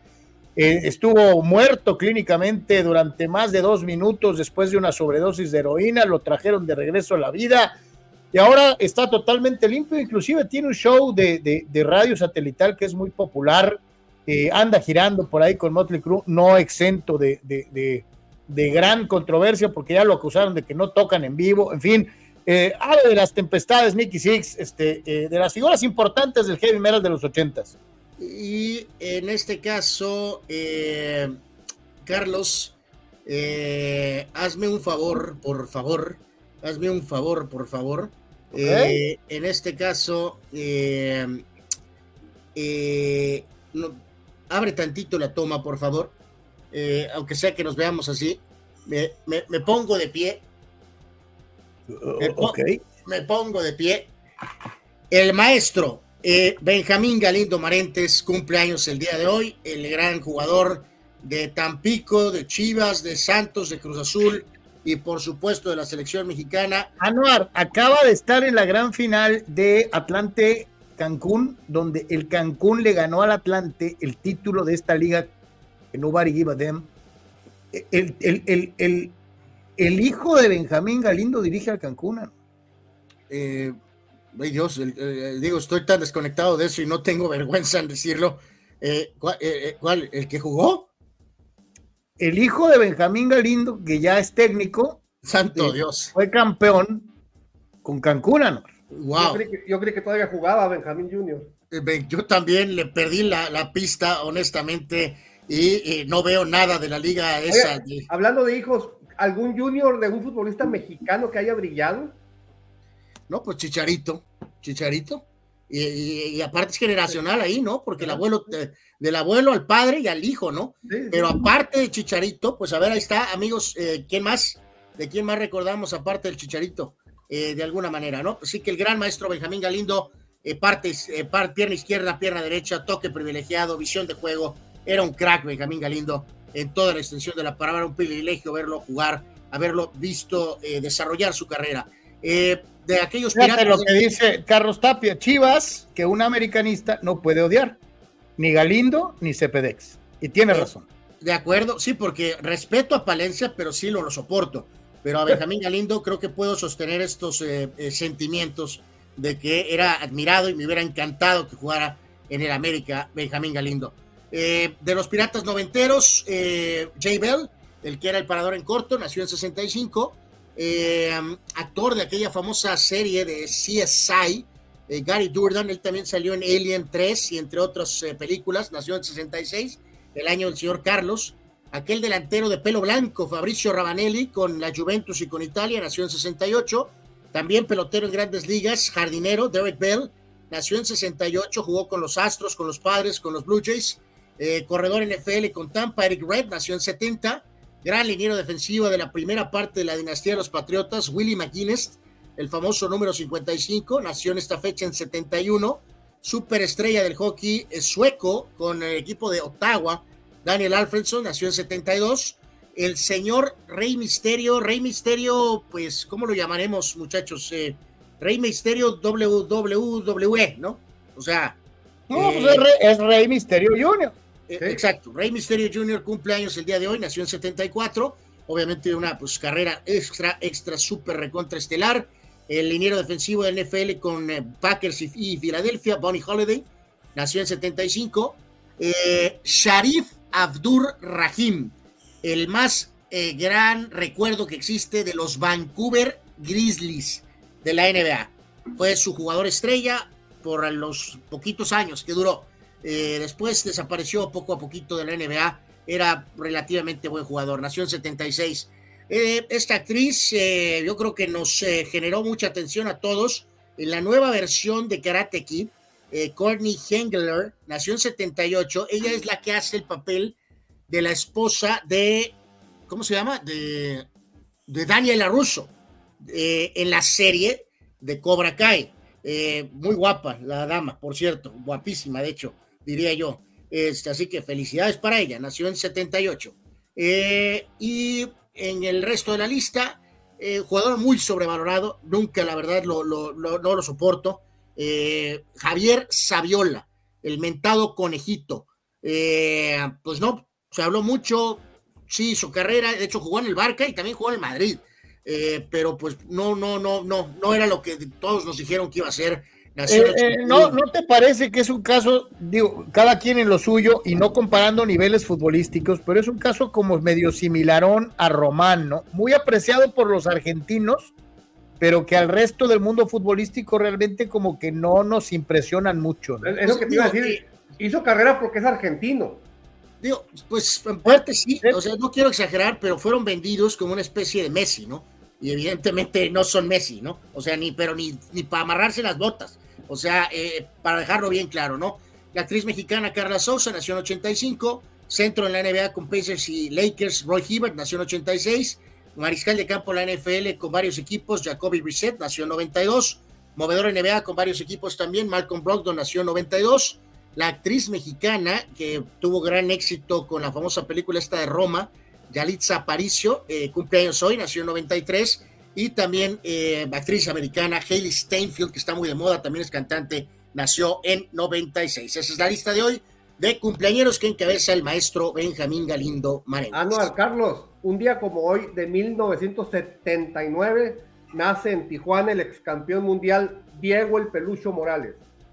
Diego Adán, el pelucho Morales, que además es carnal, es carnal de aquí de Deportes. Este, eh, eh, si veas qué sabroso platicas de boxeo con el, con el pelucho, este, eh, sí, un abrazo grandote. Eh, Agrego a la lista eso, ahorita nuestro servicio de inteligencia artificial que contamos en Deportes ya está agregando al pelucho a la lista. Servicio de inteligencia artificial lo está Al- poniendo directamente a la lista. Al instante. Dice Gerardo Trista López, Michael Owen igual a Javier Saviola. No, no, no, no, no. O sea, también Michael Owen se quedó algo corto de lo que empezó en su carrera, pero me quedo con Michael Owen mil veces más que Javier Saviola. Saviola no hubiera sido de los principales extranjeros si hubiera venido a la Liga MX. ¿eh? No, No, pero sí tiene cierta razón, ¿eh? si hubiera sido, no sé, eh, peruano, eh, no hubiera tenido las oportunidades que tuvo al tener la nacionalidad argentina. No, Es pero claro. si, hubiera venido a la Liga MX, no hubiera sido los mejores extranjeros en la historia. No está ni a la altura ni de Reynoso, ni de Cabillo, No, ni de Guiñac, no, de acuerdo, ni de, de acuerdo. Aguinaga. Sorry, ni de- sorry al conejito, pero pues aquí no somos de tu Gerardo dice aquel que jugó con Chivas, hablando del hijo de Galindo, el petardazo que jugaba defensa central.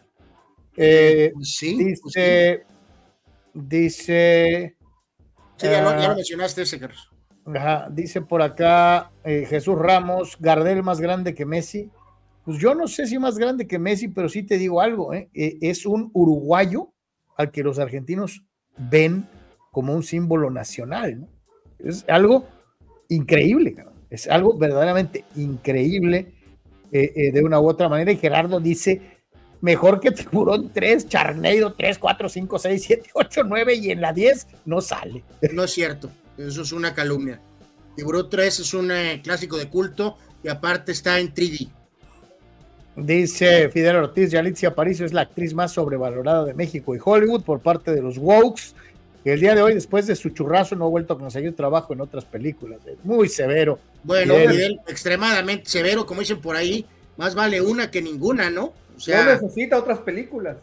eh, sí, Y Manuel se acuerda de la laguna de Chapala, de donde es originario el Noli Valenzuela, el peleador que le estamos platicando, y dice, ¡Viva Chapala! Gratos recuerdos de infancia. Oye, ahorita Sí. no, no sé quién hizo el comentario de, de este Galindo y el Cepedex, son chivas que no puedes odiar. Eh, Ramón Ramírez, ¿cómo la ven?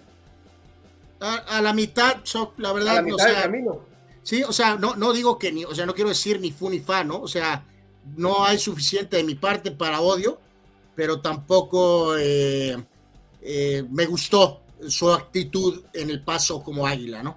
Chava Zárate, el conejito en su tiempo pagaron 25 pavos verdes de los del Barcelona. Sí, sí, y los engañaron, y los engañaron como unos chinos, mi querido Chava. Este, esa es la pura verdad. Este, me eh, quedo y- con Riquelme mil veces. no, son mucho mejor Riquelme. diferentes, pero, pero Riquelme mil veces. Y tiene mucho que ver lo que dice Abraham, ¿no? El burrito y el conejito los vendieron como Maradonas en potencia. Aquí él pone Ortega también. Bueno, pero en al el pobre mismo Ortega, nivel. al pobre Ortega sí le tocó en carne viva, ¿no? Porque de veras estaba eh, como designado de suplente de Maradona, ¿no? Y, y entró en esas funciones en el 94 cuando salió Maradona y a partir de ahí duró varios años en ese rol. Era muy bravo ese. Digo, oye, al que le toque ahorita el 10 en la Argentina después de Messi, ya lo quiero ver, ¿eh? Eh, vámonos con sucesos y decesos también. un día como. Ahí está ya, ¿no? Que Echeverry.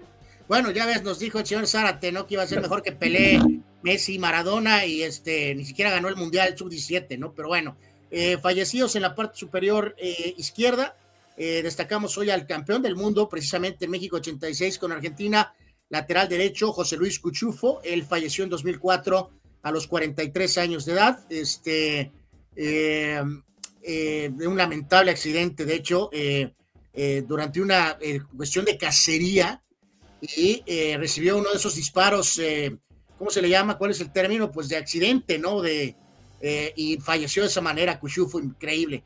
Eh, centro de la NBA, finales 80s, principios 90s con Cleveland, John Williams eh, falleció en 2015 y el tenista y entrenador español de tenis Manuel Santana falleció en 2021. En eventos en 51, Joe DiMaggio anunciaba su retiro como jugador de los eh, Yankees. En 59, los eh, Yankees adquirían a, Roger Maris, que se convertiría eh, en un excelente movimiento. Y en 75 los propios Yankees adquirían a Willie Randolph, además de otro grupo de jugadores, igual el caso de Maris, Willie Randolph que sería segunda base varios años con los Yankees con mucho éxito. Eh, otro recordatorio de la edad, Carlos, Jurassic Park. El día de hoy, pero en 1980 era la premier en la Unión Americana por la cadena CBS de la indiscutible icónica serie Magnum PI con el señor Tom Ya Selleck. lo he dicho muchas veces y he, he- sido acusado de jurásico y de antiprogresista, pero me vale mal. Es- le digo, el Magnum Latinón de hoy en día no le llega ni a los talones al señor Selec y a la serie original. Que Eh, ahorita cada vez que veo Magnum PI y sale un vato eh, eh, eh, eh, eh, acá morenaxo, nada que ver. Magnum nomás uno y el Magnum que yo conozco y el mejor Magnum de la historia era el señor Selec, que era extraordinaria, muy divertida la serie. Este bigote sí era famoso. No, Sí. creía que, el de, que el de la Volpe. Sí, me- de- totalmente de acuerdo, ¿no? Por cierto, la, la segunda serie está por prácticamente terminar, me parece.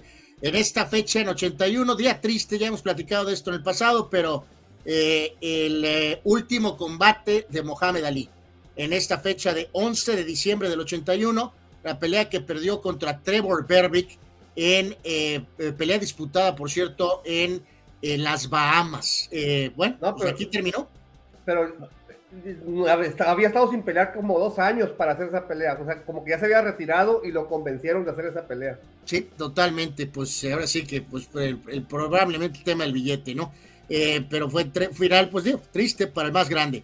Max Philander ganaba el Abierto de Australia en 83. Se de- estrenaba la icónica película de Oliver Stone, Wall Street, en esta A ver, fecha en Carlos, 87. Carlos, Vilander era para más, ¿verdad? Tenía, técnica y tenía nivel para haber hecho mucho más de lo que hizo, creo.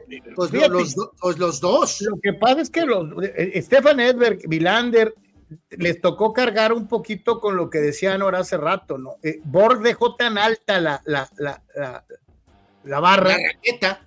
Que para poder llegar, eh, híjole, todo lo que hicieron, lo hicieron bien, pero nunca fueron Bjorn Borg, ¿no? Sí, claro. Ese es, ese es buen punto, ¿no? Eh, decía, debutó, eh, debut de la famosa película Wall Street de Oliver Stone. Es una de mis favoritas, con Michael Douglas en el icónico rol de Gordon Gecko. Y también sale por ahí Charlie Sheen, Darren Hanna, entre otros. Es una excelente, excelente película. Eh, en 93 ganaba Charlie Ward del Heisman, quarterback de Florida State, y en este caso eh, acabó haciendo carrera mejor como jugador NBA. Uno de tus jugadores favoritos, Carlos, del colegial, bueno, de tus nombres favoritos, eh, ganaba este Heisman en el 2000, quarterback también de Florida State, Chris Twinkie Winky. Chris Winky. ¿Quién es ese? Chris Winky. yo- Anuar, este sí es uno de los que nomás tú y yo nos acordamos. Pues sí, por el nombre. Acuérdense, después estuvo en Carolina y fracasó estrepitosamente en la NFL. Eh, el 2004, Matt Leinart ganaba el Heisman con USC, quarterback. Eh, también le fue como en feria en la NFL. 2013, el, eh, eh, mejor dicho, 2015, eh, última publicación de Playboy con un desnudo en, en, la, en, la, en, la, en la revista.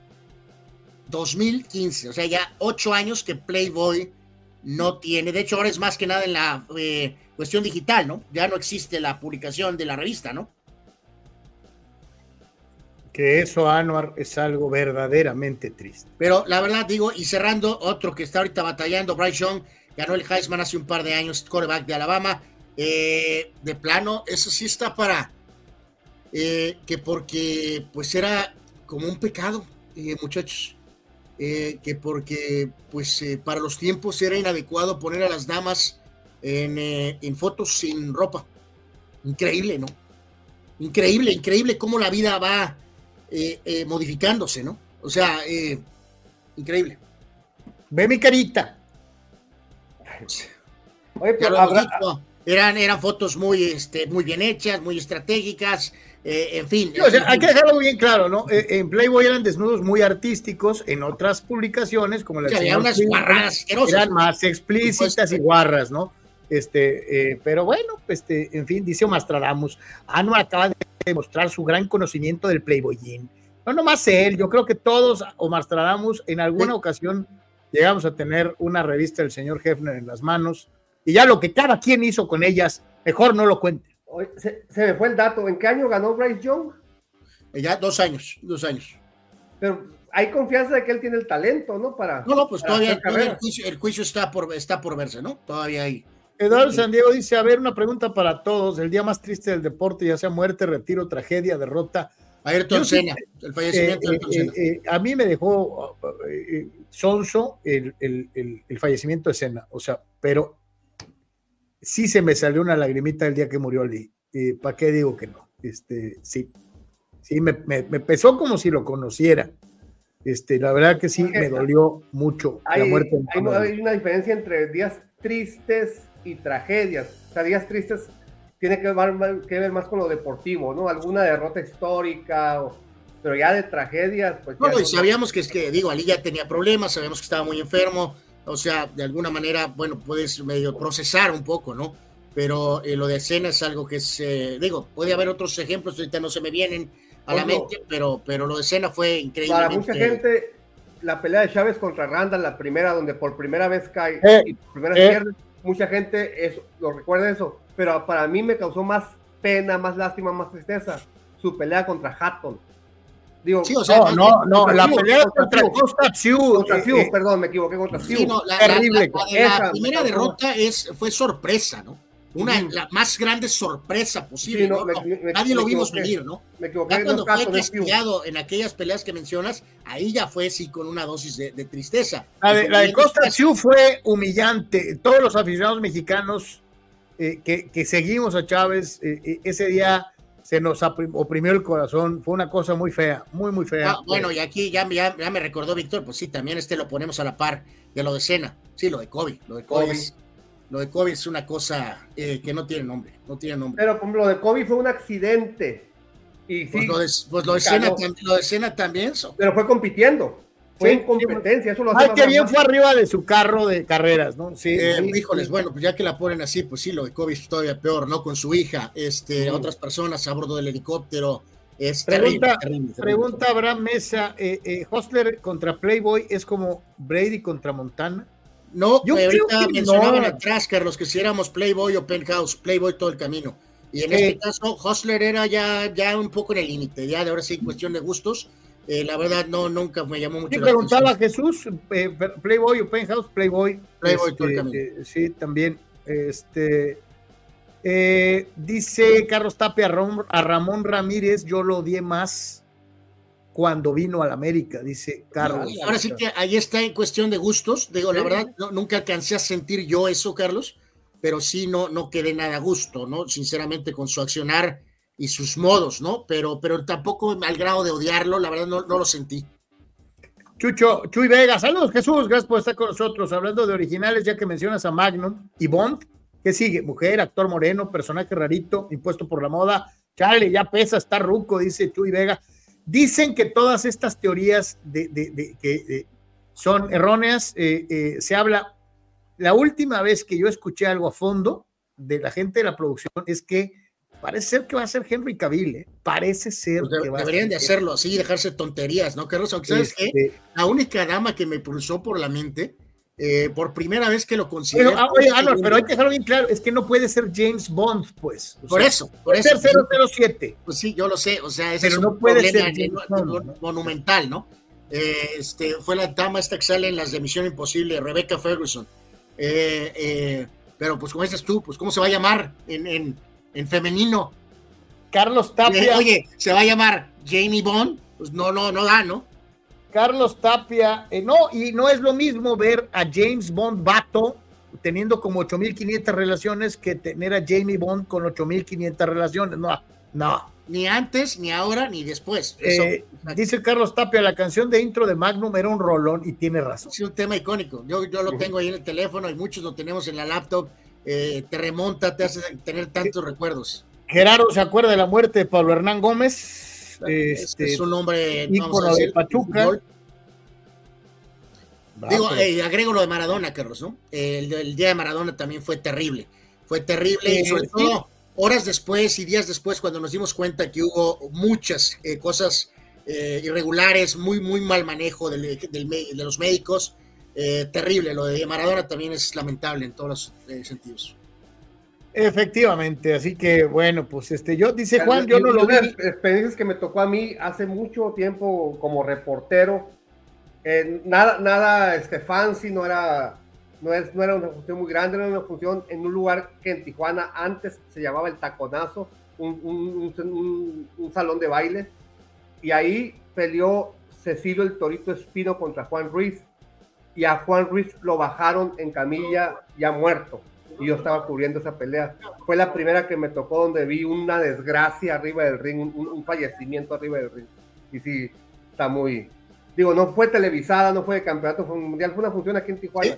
Aquí el gran Alex Guzmán nos comenta, ¿no? De lo que pasó aquí con el perro Junior, ¿no? Que fue una cosa también terrible, ¿no? Terrible, terrible, terrible, en toda la extensión de la palabra, por su edad, por, por muchos factores, terrible lo del fallecimiento del perro aquí en, aquí en Tijuana. Eh, eh, ah, no, y a muchos se les olvida, pero estuvo con nosotros tres días antes, en la radio, Pues sí. promocionando la lucha. Ahora sí que nadie, la, nadie sabe, ¿no? Cuándo le toca, ¿no? Increíble. Pero Eh, ya después leí que él tenía unos estudios médicos de, de un scan de la cabeza y había algo ahí y él sabía. Que estaba en riesgo. bajo su propio riesgo. Que Sí. fue por eso, por, lo, por ese mismo mal del cerebro, es por lo que se retiró el hijo del santo, que dejó de luchar. Sí, que luego agregamos las postales, ¿no? Le- O sea, había una, la toma donde lo sacaron, que no, no, no había los servicios médicos correctos, o sea, ya, ya le vas agregando ciertos factores que pues hacen que la cosa se vuelva más eh, eh, nefasta, por decirlo de alguna manera. ¿no?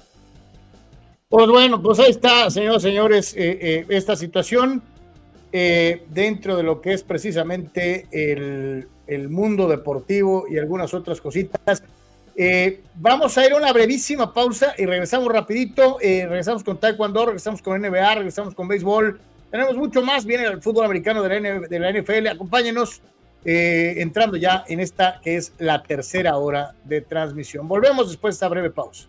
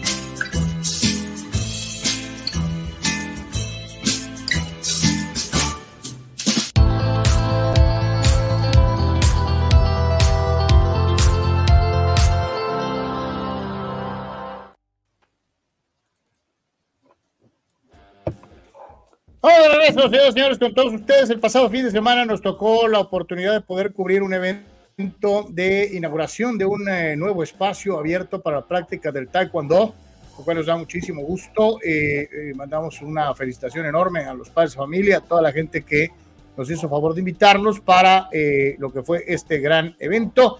Taekwondo Baja Californiano vive un momento importante tras la clasificación a Juegos Olímpicos de Daniela Sousa. Vamos a ver, vamos a ver lo que fue este evento, eh, eh, donde está cuando crece, crece y no se detiene.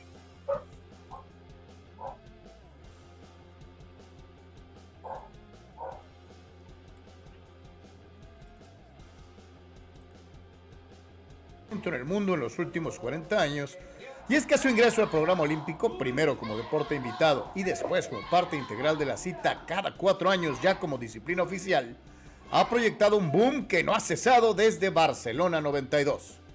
México ha tenido ya grandes nombres producto de esta disciplina, ganadores de campeonatos mundiales y medallas olímpicas. María del Rosario Espinosa, Mónica Torres, Enrique Torroella, Manuel Jurado, William de Jesús Córdoba, Dolores Noll, Víctor Estrada Iridia Salazar, Óscar Salazar y Guillermo Pérez alcanzaron la gloria olímpica y la cosecha de excelentes deportistas en este deporte marcial no se detiene.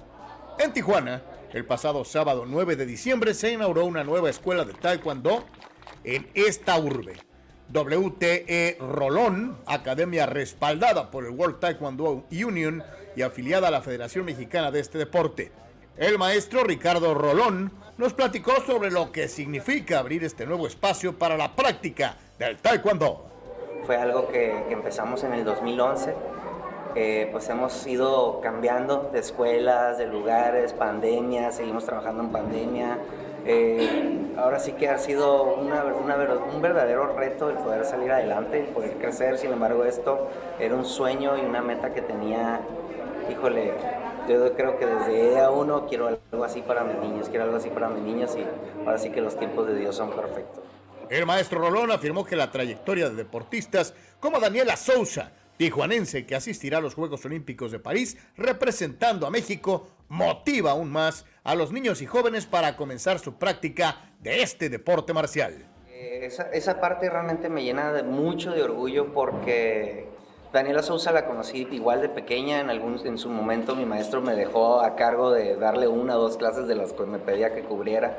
Este, sin embargo, ver esa trayectoria y saber que es una competidora de alto nivel que nos va a representar en Juegos Olímpicos y que nos representa como agrupación, Realmente creo que los niños están súper motivados. Hace poquito la vieron en un torneo y como una estrella, todos querían el autógrafo, la foto. Realmente es, es algo muy motivante para todos ellos. El maestro Gustavo Ortega, presidente nacional de la Taekwondo Union en nuestro país, estuvo presente apoyando la inauguración del evento y habló acerca de la inauguración de este espacio y su opinión del estado que guarda el taekwondo en el estado de Baja California. No, yo creo que el taekwondo siempre en, Baja California ha sido un taekwondo unido.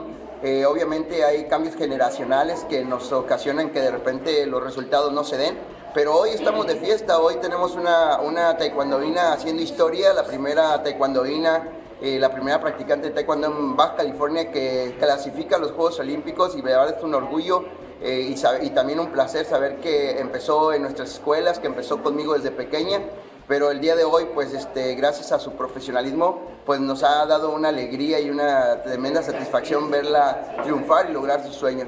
Y pues el taekwondo está de fiesta en Baja California, el taekwondo hoy vive un, un momento importantísimo. Camila Robles, taekwondoín de WTE Rolón, platicó con Deportes sobre para qué le ha servido la práctica de este deporte y sobre el logro de Daniela Sousa al ganarse un boleto para los Juegos Olímpicos. Me ha servido mucho para la disciplina, este, he aprendido liderazgo, eh, cómo, los retos, cómo no los puedes controlar. Em, y pues varias cosas que el taekwondo nos enseña a todos. Pues que ha hecho, que ha trabajado demasiado y este pues que todos la tenemos que ver como una estrella grande porque ha, ha cumplido mucho y se ha tardado mucho en llegar ahí y se ha esforzado demasiado. El taekwondo sigue con su sano crecimiento en Tijuana, en Baja California y en todo México, con bases firmes y buscando más logros internacionales en las mejores competencias del mundo. cinta negra no es más que un cinta blanca que no se rindió en el camino. Pasar a sus chavos? Un cinta negra es un cinta blanca que nunca se rindió en el país. ¿Qué tal la frase? ¿Dónde está la escuela que se inauguró? Está por ahí por la zona del Mercado Limón, en la mesa de Tijuana. eh, eh, y hay un entusiasta grupo de paz de familia, gracias a los que nos invitaron y eh, a formar parte pues, de lo que fue esta celebración. eh, Carlos, eh, de- Oye, te doy razón, Anuar, de Jurásico, tu hermano. ¿Cómo que Mercado Limón? Pues así se le conocía, ¿no? ¿O cómo? Ahora es el mercado de todos, ¿no? Sí, el mercado de todos. Eh, eh, además, son medio tus rumbos, mi Soc, ¿no? Sí. Entonces, este, para que vean más o menos, así que felicidades al maestro Ricardo, al profe Gustavo Ortega, a esta niña Camila, que es extraordinaria. eh, eh, Profe Gustavo, que era el encargado del taekwondo en el INDE en, la época de Saúl. efectivamente, así que pues. De hecho, él, Oye, siguen chambeando, ¿eh? No paran. él trajo, él trajo desde niña a Daniela. Efectivamente. Anuar, Anuar, Lebron es el mejor de la historia. Uy, eh, eh, el, el joven Vic que nos escucha en Spotify nos mandó 74.426 posts exponiéndonos el por qué el título de los Lakers representa el equivalente a los seis de Jordan y uno más. Eh, eh, eh, Anuar, los Lakers hacen historia conquistando el primer. Además, ya, ya dijeron, ya dijeron, LeBron ganó un título que Jordan nunca ganó. Sí, Exacto. eh, eh, ahora sí que eh, cada quien tiene derecho a su opinión, eh, compañeros, pero pues, eh, en fin, eh, yo pensé que iban a festejar en nivel, no sé, 10 y festejaron en nivel 100, ¿no? Lo ¿En trató, lo trató como a un título, eh, ahí vemos la postal central, el tema del vestidor, eh, y él está pues, tratando de vender esta narrativa, ¿no? Es, está eh, evidentemente a un nivel superlativo a los 39 años de edad, nadie le discute eso, pero que quiera Carlos Sócrates, amigos, vender esto como un campeonato es ridículo, ¿no? Es verdaderamente, hasta me da lastimita, eh, es absurdo, ¿no? Es ridículo.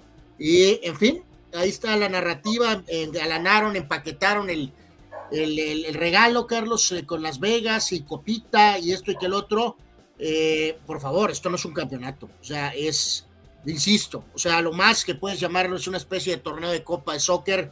Y bueno, pues supongo que es una copa, pero pues una copita chiquita. eh, y que Oye. quieran contar esto como un título eh, es absurdo, ¿no? Es, Oye, eh, ahora, ahora que Juan Soto se fue a los Yankees y Otani a los Dodgers, van a proponer estos dos equipos que se haga un play-in en béisbol, a ver si llegan a la final. Sí, a ver si ganas un resultado, ¿no? O sea, que quisieron llamar la atención, que quisieron darle una extra pimienta a los partidos de, de- de noviembre y diciembre, ok, pero ya de querer indicarnos que esto es un campeonato, eh, si esto es un campeonato, pues no sé, yo soy Pancho Villa, ¿no? O sea, eh, en fin, en fin, no sé qué tanto esto ayuda a los Lakers, Carlos, en el tema de, pues, eh, en múltiples veces ver en dónde están y cómo están para buscar la corona de verdad, ¿no? Ahí dice el buen Víctor Baños, ve, para que veas el tamaño de lo que representa para, para, no para Víctor, pero para algunos aficionados esta situación. El 18 de diciembre los Lakers develarán en la Arena Cripto el banderín de campeón de la Copa. Wow. Eh, ahí sí que, bueno, que estamos Sí, contra o sea, tiempo. Mañana como- hablaremos probablemente más de esto, pero esto es increíble. ¿no? Como O sea, equipo, como organización, pues lo ganas y lo presumes. Pero como jugador histórico, no sé, o sea, no. Sí, o sea, yo sabía que iba a festejar, muchachos, pero, pero, pero sí festejó más de lo que pensé que iba a festejar, eh, la verdad. Abraham Mesa tiene más validez los juegos ganados de Roman con los Dragones de Tijuana que esta Copa de apeso de Lebrón, dice Abraham Mesa. se acomodó todo al final, sí tuvieron a los pobres pelícanos, la verdad es que estuvieron en comando contra los Pacers, el mentado lesionado tuvo un muy buen partido, pero bueno, si son tan buenos, eh, pues que ganen el quinto, ¿no? Que ganen el quinto, eh, el quinto título en unos meses, ¿no? Ya a verán. partir del próximo juego ya se va a empezar a lesionar Davis y va a empezar a descansar LeBron. Sí. Chu Ramos dice, por más que sea buena intención de la franquicia del 007 ser inclusivos, le están dando un golpe bajo a la franquicia, dice Jesús, y coincidimos No, no, plenamente. obvio, obvio, tiene que ser un, eh, en un varón, obviamente. Juan Antonio dice, Brasil tiene su maracanazo del 50 y su debacle del 2014. Las demás eliminaciones duelen, pero no alcanzan el grado épico eh, bueno, de ámbar. Bueno, lo tienen para ellos, que son brasileños. Eh, digo, ¿hay ¿cuánta gente se suicidó en el 50? Eh, no fue uno, fueron varios. Y no tal vez a ese grado, pero el 2014 los brasileiros les caló en el alma, este, y más por la forma en que se dio el juego de Alemania. Um, O sea, a lo mejor no lo. Ortiz dice que la inclusión del 0 en, en 007 Sox, y tiene razón. Gerardo Trista López, la más triste de todos los tiempos fue la escena del Torito y Pedro Infante gritando ¡Torito! Bueno, en el cine mexicano es icónico, sí. Sí, sí, sí, sí, es desgarrador. Carlos Tapia dice que Penthouse era mejor porque podías ver la- a las modelos más a fondo. No, bueno, Hijo, sí, chale. Cada quien. Este. Eh, eh, dice Carlos Tape que el accidente de Lush de los Olímpicos de Vancouver en 2010, dice, de lo más impresionante que haya visto. Y tiene razón. A ver si se acuerdan. O sea, No, el- pues es que hay varias cosas, Carlos, lo de Drazen Petrovic, en fin, si le vamos rascando, pues hay un montón, el- hasta, hasta el propio caso Chapoecuense es increíble, ¿no? Eh, o sea, Pemar nos amenaza y dice, preparen el pañuelo, fulanos, van a perder y lloradera y lloradera. Este, Eh, Sócrates, que- esta también te queda a ti. ya sacaré Este- el pañuelo cuando pase ahorita, sinceramente, eh, ni por aquí me pasa que en América pierda con los Tigres. Víctor Baños dice, esto para mí es el torneo de copa, tener atención de octubre a diciembre en la NBA, porque yo antes empezaba a ver la NBA empezando enero. Pues sí, pues sí, pues sí. No, pero con este torneito tampoco, lo, así como que tampoco te genera mucho interés como aficionado. Pero te digo, Víctor, debieron de haber entonces, ¿sabes qué? O sea, sí lo, sí lo están queriendo eh, vender así, pero faltó más ser precisos entonces en el nombre, ¿no? Y sí adoptar esa cuestión de soccer y literalmente venderlo así, ¿no? Como torneo de copa, claramente, ¿no? Eso de in-season tournament es muy ambiguo. Entonces, este, para que entonces no quedara ninguna duda, ¿no? De que es una copita. Eh, eh, y si es una copita, pero mal presentada, ¿no? Juan Antonio dice, uy, todavía le hubiera ganado a los Bucks. Al final de la temporada, si es campeón Box, ¿van a jugar Box contra Lakers por campeón de campeones? Sí, son capaces, son, son capaces. Eh, dice eh, el buen Chuy Vega, resumen temporada de Chargers. Everybody knows the ball is leaking. La defensiva, la línea ofensiva, coach, coordinadores, suck. El coreback titular, out. Todo se fue al cagajo hace un mes, este, dice Chuy Vega, hablando de los Chargers. Y tiene razón, esa muerte lenta es Sí. todavía más dolorosa, ¿no? Es, eh, porque es, eh, sabes que va a pasar y es inevitable, ¿no? Terrible. Este, ¿Te vas a comprar tu camiseta de los Lakers que diga In-Season Tournament Champion? Pues si me regalan una para limpiar el carro, a lo mejor. A lo Pero, mejor me sirve Anuar, para eso, ¿no? Hay algo que le importa más a LeBron que el In-Season Tournament Championship. Ah, caray, ¿qué? Bronny, Bronny, eh, eh, que Bronny fue, mira, en medio de la celebración fue a ver a Bronny. Sí, o sea, después de la. agarró el privado, el avión privado, y viajó para ver el debut de, de Bronny, ¿no? Cinco meses después de haber sufrido ese episodio de, eh, de una cuestión cardíaca, eh, realizó su debut con eh, USC. Empezaron bien y acabaron en la segunda mitad volando el juego. Y este, pues me los, me los surtieron, ¿no? En la segunda mitad. Eh, pero obviamente eh, el juego entre Long Beach State, que reitero, sacó el juego en la segunda mitad. Brony empezó bravo cuando entró a la duela con un tiro de tres y pues ya después no pasó mucha situación. Este jugó en minutos controlados, 16 minutitos, eh, conectó ese tiro de tres. Eh, y pues bueno, paso a paso muchachos, pero pues hablábamos ahorita de expectativas, imagínense, la, la eh, le pasó a los hijos de Michael y eh, le va a pasar a este compadre, imagínate, James Carlos tratando de superar también con los hijos, está soñando Carlos con que puede impulsar a este muchacho a un grado de NBA para jugar con él. Eso es como escalar el Everest, ¿eh?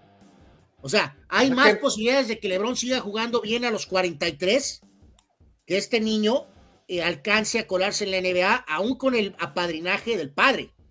O sea, eh, entonces eso sí es una tarea titánica si logra hacer eso, ¿no? Cumplir su sueño de jugar en la NBA con Bronny.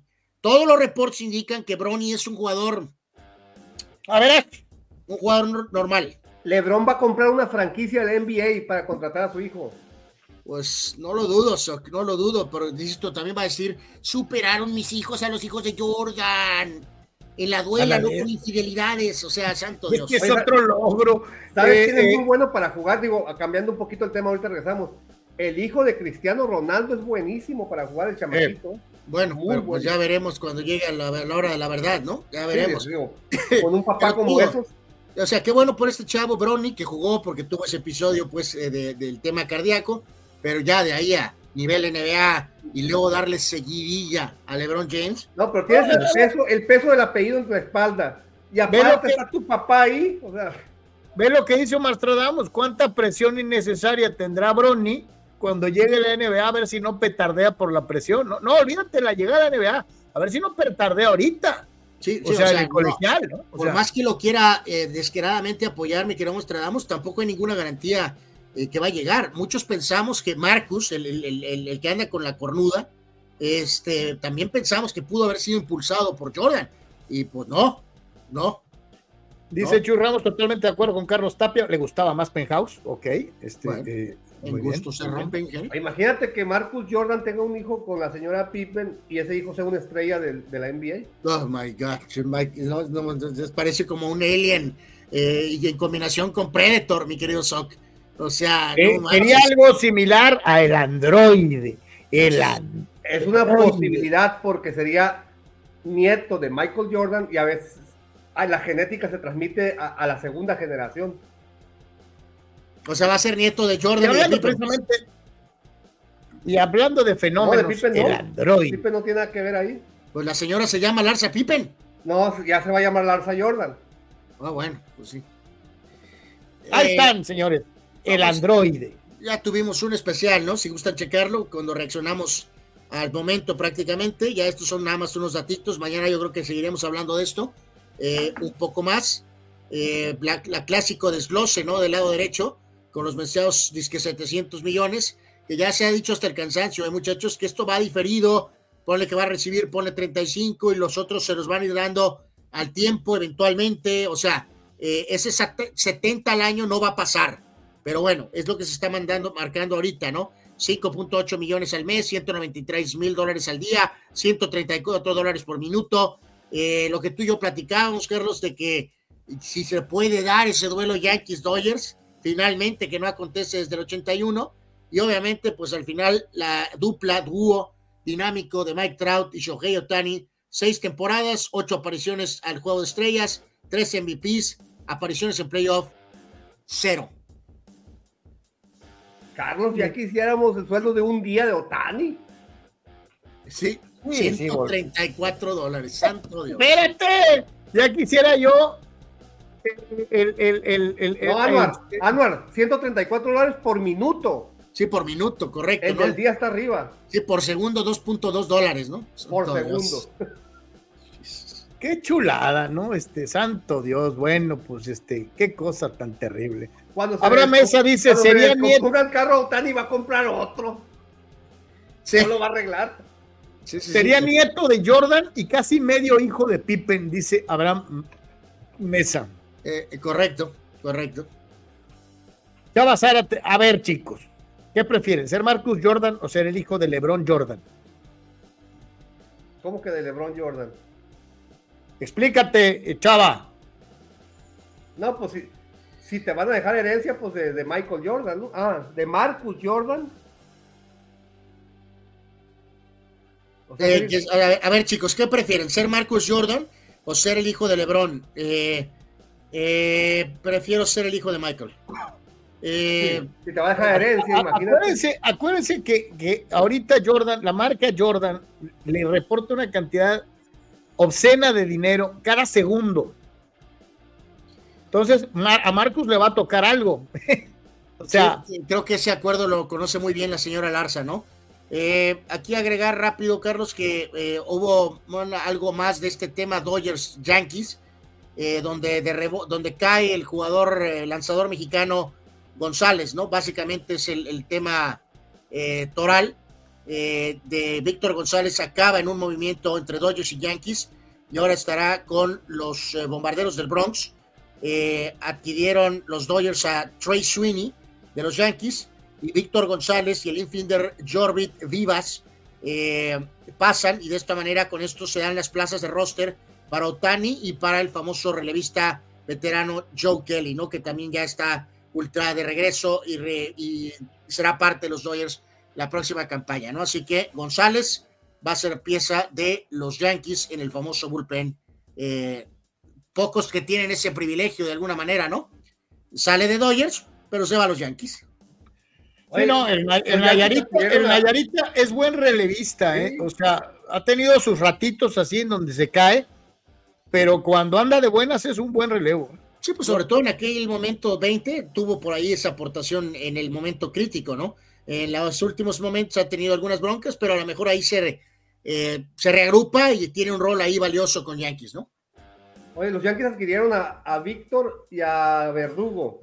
¿Por qué los padres, que es la franquicia que la franquicia de Estados Unidos que juega más cerca de México, no se va por jugadores mexicanos? O sea, uno por temporada, no te digo que ocho, uno.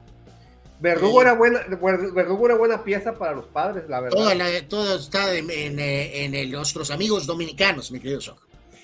Dice eh, Juan González fue anotado como ganador de aquel clinching game de la serie del 2020. Sí, espero que, espero que recupere aquel nivel y si tiene ese nivel, sí va a ser un jugador que pueda aportar ahí del bullpen, ¿no? Marco Verdejo, creo que ya no ardió en el clavo, sabe que hay más lana con el morro de Jordan. Con Marcus Jordan en el futuro, por cualquier problema, va a sacar más dinero, dice. Eh, Digo, no es como que LeBron también tiene problemas para arreglar el carro, ni mucho menos, ¿no? Pero me quedo ya con el emporio eh, completamente ya eh, bien diseñado y distribuido de su área majestad de Michael Jordan. Sí, no, no, es que, es que la marca por sí mismo genera dinero de una manera impresionante, de una u otra forma. Eh, vámonos al fútbol americano profesional de la NFL y ahí sí ni para dónde hacerse. Eh, Sócrates, eh, eh, amigos, los vaqueros de Dallas dieron un, una muestra de firepower. Los, las Águilas de Filadelfia se torpedearon eh, eh, a sí mismas con tres no, no, no, no, no, no, no, no, no, importantísimas. No, no, no, no, estoy de acuerdo con Sócrates, nada de que se torpedearon. No, no, no, no, no, eh, esos intercambios de balón generaron puntos y obviamente Carlos, pues, aprovecharon. Acepta, acepta, lo que pasó. Los vaqueros de Dallas, ¿no? No empieces a, No empieces a defender a Jalen Hurts, no empieces a defender a Jalen Hurts. Estamos hablando. Carlos, Carlos, les patearon las nalgas. equipo que ganó Arriba 10 partidos primero que nadie en la temporada, que tiene dos malas salidas y que apenas suma tres derrotas en toda la campaña. ¿Qué, le, ¿Qué, les criticaban a los Cowboys? Ah, es que Pero, no han equipos ganadores les ponen a estos a, a Filadelfia, después a San Francisco y a no Dallas. Hay pretextos, no hay pretextos. Como dijimos, eh, no, es que no hay pretextos. Los tres balones perdidos de Filadelfia por sus tres estrellas redundaron en puntos con los vaqueros. Eso Ay. no es pretexto, son realidades. No Vete por balones. favor al, al, log del game, del, del juego, y vas a ver cómo cada uno de estas pérdidas de balón le dieron puntos a los vaqueros. Sí, está o bien, sea, esos son tecnicismos, Carlos. Gracias, gracias. No, no son tecnicismos, son realidades. Punto. O sea, yo no estoy especulando. Eh, yo te estoy diciendo realidades. No, ya, Entonces, eso, ahí está la muralla. contribuyeron los errores de Filadelfia que fueron perfectamente aprovechados por Dallas para Oye, ganar. La actuación ayer. No fueron errores de Filadelfia. La, la, la actuación de defensiva. La, el pateador les ganó ayer, Carlos. 15 a 13. El pateador. El pateador. Ahí está, ahí, ahí está, ahí está. Ahí, vean ustedes, por favor, esta postal eh, dedicada con cariño para todos aquellos que le han tirado cacayacas y miércoles de ceniza a el coreback de los vaqueros de Dallas, porque yo quiero ver, utilizando un martinolismo, de qué carajo se van a disfrazar si de verdad eh, eh, Dak Prescott lleva a, a, los vaqueros a la conquista del título. Eh, yo aquí nomás les pregunto eso. ¿Qué van a decir los que le dicen cacota a Dakota si lleva al equipo a conquistar lo que no ha ganado en años? Me tacharon pues de loco, que, me tacharon de loco cuando les dije que Dallas iba a ganar por 20 estando Jalen Hurts ahí. No, no, pues digo, ¿qué vamos a decir? Pues que, que, lo logró, Carlos, que finalmente logró para lo que está ahí contratado como mariscal de campo los vaqueros. Si es que a, a, admitirán que estaban equivocados públicamente. Sí, sí, yo, admito, yo sí voy a admitir si pasa eso. Pero eh, se lo contesté al gran Iván White, Carlos. el equipo ha mejorado, claro, indiscutiblemente. Y ahora está en una posición donde básicamente el único impedimento es San Francisco para el tema de llegar al Super Bowl. No hay duda alguna. Filadelfia está en problemas. Filadelfia está en problemas. Detroit Estos ya te perdió. Estos de momentos, los vaqueros han dado la vuelta a, a- a esta situación y lo único que tendrán que hacer es pasar por encima de los 49ers, o sea, vencer a San Francisco cuando llegue ese duelo eventualmente. Eh, pero por lo pronto están jugando muy bien. Hay Oye, unos crédito. 49ers que ya despellejaron vivos a los vaqueros esta misma temporada. Sí, señor, efectivamente. Sí. Estamos hablando del juego de Filadelfia. Ahí está. no, correcto, de acuerdo. Pero yo, yo, yo, yo insisto, creo que uno de los grandes méritos ayer del equipo de los, de los, de los Cowboys, y ahí nos vamos otra vez al punto estadístico, ¿no? La cantidad de puntos convertidos en balones perdidos de las Águilas. Y eso hay que criticárselo a, a los Cowboys. No, no, al contrario, al contrario, es que no lo estoy usando bajo ese contexto, lo estoy diciendo. Ese es el Clarísima la parece que situación de saber aprovechar lo que el rival te regala El rival no te para regaló poder nada. poner No puntos te en la regaló nada. Fueron golpes al balón. Eso se entrena. Fue una Santo Dios. ¿Qué te va a regalar el paliza. rival? O sea, va corriendo Hurst y llegan y le pegan a, a la pelota. Ah, ni modo que Hurst diga, toma, toma, te la doy. No. Son balones perdidos, Bison. Son balones perdidos. Provocados, Lo único provocados. que, lo único que me volvió loco de, de los vaqueros de los Dallas Cowboys ayer fue el, el ahora especie de grito, como Peyton Manning dijo, decía Omaha, eh, ahora dice here we go, para mandar las jugadas y ya al final del partido casi me doy un tiro escuchando a Dakota con here we go, ya casi me vuelvo loco, pero darle todo el crédito a los vaqueros en esta ocasión, yo pensé que no iba a pasar esto, si son de verdad, darle crédito al pateadorcito de, de, de, de soccer, ¿no? ridículo lo de ayer, ¿no? 60 yardas, 59 yardas, eh, pateando goles de campo de esa, de esa distancia como si fueran de 10 Oye, ese es mérito del gerente general, que ya sabemos quién es. Oh, eh, Gilmore también, ahí está en la foto, Carlos, contratación importante, correcto. Finalmente, a lo mejor las estrellas se están alineando, ¿no? Eh, pero bueno, para que se alineen, tendrán que vencer a San Francisco, que es el equipo que los ha votado en las últimas campañas, y obviamente ganar el Super Bowl. Los vaqueros de Dallas, los Dallas Cowboys, no son los jaguares de Jacksonville, ¿no? Este equipo, si vuelve a quedarse en la, en la, en la, eh, final de la conferencia nacional, lo que, Lo, lo que yo alcanzo a percibir aquí es que para los dos, para ti, para Sócrates. Sí, Filadelfia ha caído, Carlos. Y obviamente la- Detroit- no, espérame, o sea, ya, ya mejor que ni jueguen las águilas. que este, jueguen, que jueguen, que jueguen, Carlos. Pero en este Pues momento. te digo, yo nomás les digo una cosa. Yo nomás les digo una cosa. Yo los quiero ver en, play- en playoff contra este mismo equipo. Eso es después. Estamos hablando del juego de ayer. Ya veremos. No, ¿Qué es que estoy haciendo, viernes? Jueguen, ¿eh? estoy haciendo un anuarismo. Estoy haciendo un anuarismo. ¿Qué dijeron Eh, De ¿Qué acuerdo a viernes? la temporada regular no cuenta, Sócrates. Esto no cuenta. No, no, Yo los no. quiero ver en playoff porque Es que. Filadelfia ya le pegó a los dos cuando cuenta. ¿Qué dijeron Pero el viernes de este juego en la previa? Los dos. Eh, Anuar fíjate. dijo, si juega Hurts, va a ganar Filadelfia. Y tú dijiste, Pues- el juego va a pues estar bien duro, y- pero y- va a ganar jugó- Filadelfia. Y Jugó yo y les los dije, hicieron pomada. Jugó y los hicieron pomada. yo les dije, juegan, ganan por 20, les dije. Fíjate lo que son las cosas. En el aspecto, volvemos a lo mismo, a los famosos turnovers. Tres contra uno. Y eh, dentro de lo que es esta situación en productividad, 100% de los tres le dieron puntos a los vaqueros. O sea, A terrible Dallas, a el rendimiento de Filadelfia en ese sentido. Ahora, En eficiencia en zona roja, los vaqueros tuvieron dos y las dos le dieron puntos. O sea, ha mejorado notablemente Dallas en algo en lo que habían batallado al principio de la temporada. Ahora, De hecho, por eso perdieron Ahí también hay que aplaudirle a. McCarthy y hay que aplaudirle al equipo en general porque ha mostrado pasos agigantados en cuanto a mejoría. Por eso perdieron contra Filadelfia y Filadelfia, porque en zona Ahora, roja no eh, notaron. ya habíamos hablado de esto, eh, señores, en el tema de que Filadelfia, afortunadamente para ellos, tienen un calendario a modo, ¿no? Van a ir a Seattle, que siempre es complejo, luego van a recibir a Gigantes y van a recibir a Arizona y van a cerrar jugando contra los propios Giants. Mientras que ya lo dijimos, Dallas ahora va a tener que visitar a Josh Allen el próximo domingo. ¡Uy, Van qué a jugar en miedo! Buffalo. Van a jugar en Buffalo, a ver si si vamos a ver qué onda en ese juego. Van a ir a Miami, van a recibir a Detroit, que está O en sea, van contra Josh Allen, Mr. Intercepción, van contra Tua Tagovailoa. van a jugar con Detroit en casa, que se está cayendo, y van a cerrar en Washington. Entonces, todavía falta ahí definir. También San Francisco está 10 y 3. Está ahí peleándose el tema absolutamente del tema de récord, ¿no? Del tema de localía. Pues, habíamos dicho que San Pancho tenía el récord más cómodo de los tres, ¿no? Bueno, pues Filadelfia, el calendario no puede ser más eh, fácil, Carlos, para Filadelfia. Honestamente. Eh, en, este, en este sentido, ¿no? A, a San Francisco le queda eh, rapidísimo. En este caso, ahorita vamos a agregar más de ellos, pero, pero en este sentido, eh, le- les quedan, van a Arizona, van a recibir a Baltimore, van a Washington y cierran con Rams en casa. O sea, también está el calendario más bravo es en los vaqueros, no hay duda alguna. Para cualquier otro equipo. La victoria, eh, dice- dice- fácil el calendario. No, bueno.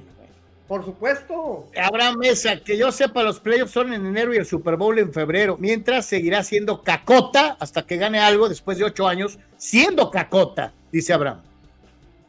Es válido que él piense así, tiene toda la, la libertad para pensar así. Sí. Ah, El buen Saúl, eh, gracias, mi querido Saúl. Gracias, Saúl. Dice, buenos días, jóvenes. A ver, yo soy uno de los que le digo cacota. Se llama playoff la clave, no el MVP. De acuerdo, de acuerdo. Sí, pero eso todavía no es. O sea, eso todavía falta. No, o sea, yo todo esto lo sostengo. eh, lo único que sí es, le estoy dando crédito a lo que pasó ayer. Claro. Ayer Dallas apaleó, de pe a pa. No hay más. No, no aceptó eh, touchdown ofensivo de las Águilas, del superpoderoso equipo, que lo menosprecian, que no lo ponen más arriba en la clasificación. Ahí está. Ahí está. el No, bueno, verdadero eh, eh, de la jornada 1 a la 16, a la 15, el mejor equipo de la liga en las Águilas de Filadelfia. Ok, ¿y en las, que, y en las dos que siguen? Bueno, pues tuvo problemas, es No, normal. no, no, no, no tuvo problemas. hombre, nomás te acuerdas, te recuerdo algo, los vaqueros perdieron, ¿qué? Tres o cuatro en los primeros seis juegos. Sí. Eh, eh, 49ers ligó cinco derrotas seguidas. Sí. Este, entonces, eh, aquí Filadelfia nomás ha perdido estos dos, más el que perdió inexplicablemente contra los Jets. cabrón. A ver, a ver, Dallas perdió contra Dobbs en Arizona y luego perdieron en Filadelfia y perdieron contra San Francisco. Esas son las derrotas de los vaqueros. Pues, de- de- de- ahí está, son tres. Por eso. San Francisco perdió cinco seguidos. Y Es ahora ya es la superpoderosa. O sea, son imbatibles. Este, a ver, eh, entonces, ¿cuál es la diferencia? ¿Por qué ¿Pero qué entonces San Francisco? de basura? San Si no Francisco tenía un montón de lesiones en ese periodo 49ers. de Cleveland, de Pero perdió Cleveland, tres, ¿no? Cincinnati. Perdió tres. Perdió tres, pero traían las broncas de que si estaba mal Purdy, que estaba tocado y que esto y que el otro. No, bueno, pues a lo mejor, entonces, ¿por qué no digo ahorita que, que- que a lo mejor está tocado, también está mal? O sea, ¿cuál es la diferencia? No, no, nada. ¿Por qué descartamos a ahorita- uno por perder dos y el otro perdió cuatro, cinco, no me acuerdo cuántos? Y Carlos, el mejor no equipo parido sobre la tierra. Ya veremos qué pasa en los juegos de playoff y quién termina con la localía. Están 10 y 3 los tres, pero están sembrados San Francisco, Dallas y Filadelfia es tercero, Carlos. Así de sencillo, no hay más. Entonces, no, por eso, pero yo lo que reitero, ¿por qué el cambio de percepción? Filadelfia nomás perdió dos seguidos. Los Pero otros lleva dos tres en tres. Pero han tres, cuatro perdido contra los rivales directos de manera notable, Carlos. Este, híjole, pues bueno, ya les tocaba perder alguna, ¿no? Perdieron una contra los Jets en 15. Co- ¿Cómo que ya les tocaba? San Francisco les ganó 42 a 19 y Dallas 33 a 13. De acuerdísimo, ya les tocaba perder. ¿Cuál es el problema? No, como que ya les tocaba. Como que ya les ¿Sí? tocaba. No manches. Tenían ya les tocaba. solamente una derrota en toda la temporada. Vaqueros y 49ers tenían más juegos perdidos que Filadelfia. Anuar, ¿sabes por qué ganaron los Cowboys ayer? Porque ya le tocaba perder a Filadelfia. De hecho, así es. Increíble. El Mofles Hurts petardeó feo, gacho, asquerosamente. Por eso a mí no me convence como coreback. Bueno, porque lo quieren poner ahí entre los top. Está recibiendo de un, un push por parte de la liga. Es bueno, pero no es top, dice Omar Stradamus. ¿Puede no ser? petardeó, no petardeó. Se enfrentó a una buena defensiva. Lo mismo le pasó contra San Francisco. Está jugando a su nivel. Cuando le ponen buenas defensivas no sabe qué hacer. Sí, ayer Dallas actuación redonda, ¿no? El coreback, algo de la No, Sócrates terrestre, le pateó las tepalcuanas Jalen Hurts a los vaqueros y a los 49ers la temporada anterior. ¿Cómo que no sabe qué hacer? Pues ya llegó Hace Super mucho. Bowl. Hace mucho. No, pues hace seis meses. Pero ¿y ayer qué pasó? ¿Qué pasó ayer? Ayer. Bueno, por eso no los vas a ganar todos. Pero Ayer. no, estás cayendo en un anuarismo. Estás No. cayendo en un anuarismo. Está- o sea, en este Carlos. momento, para ti, para Anuar, Filadelfia mejor que se retiren. No, no, es eso el peor equipo de la ridiculez liga. Y esto es, una, es una ridiculez falacia. Es una es tuya. Tú lo que quieres es que te digamos que Filadelfia sigue siendo el primer sembrado porque llegó al Super Bowl. No, no, Así no. funcionan las cosas. posiciones.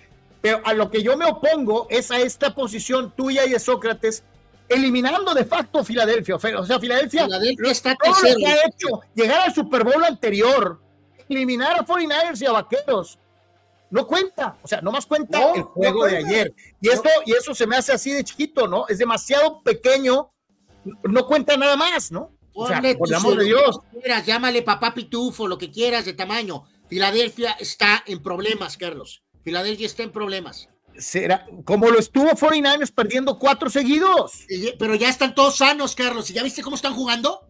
¿Ya viste cómo están De jugando? acuerdo. Vamos a ver si Filadelfia recupera en estos cuatro juegos restantes y vamos a ver quién termina arriba. ¿Cuándo perdió cuatro seguidos y lleva 10-3?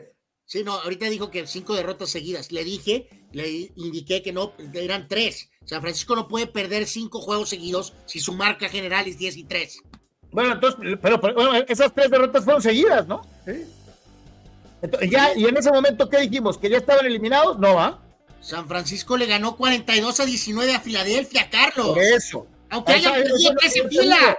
San es Francisco estudió a. Filadelfia. En este momento, en ese momento tú lo dijiste que los 49ers estaban eliminados por perder tres seguidos, no dos, tres. No, dijimos que necesitaban estar sanos y completos.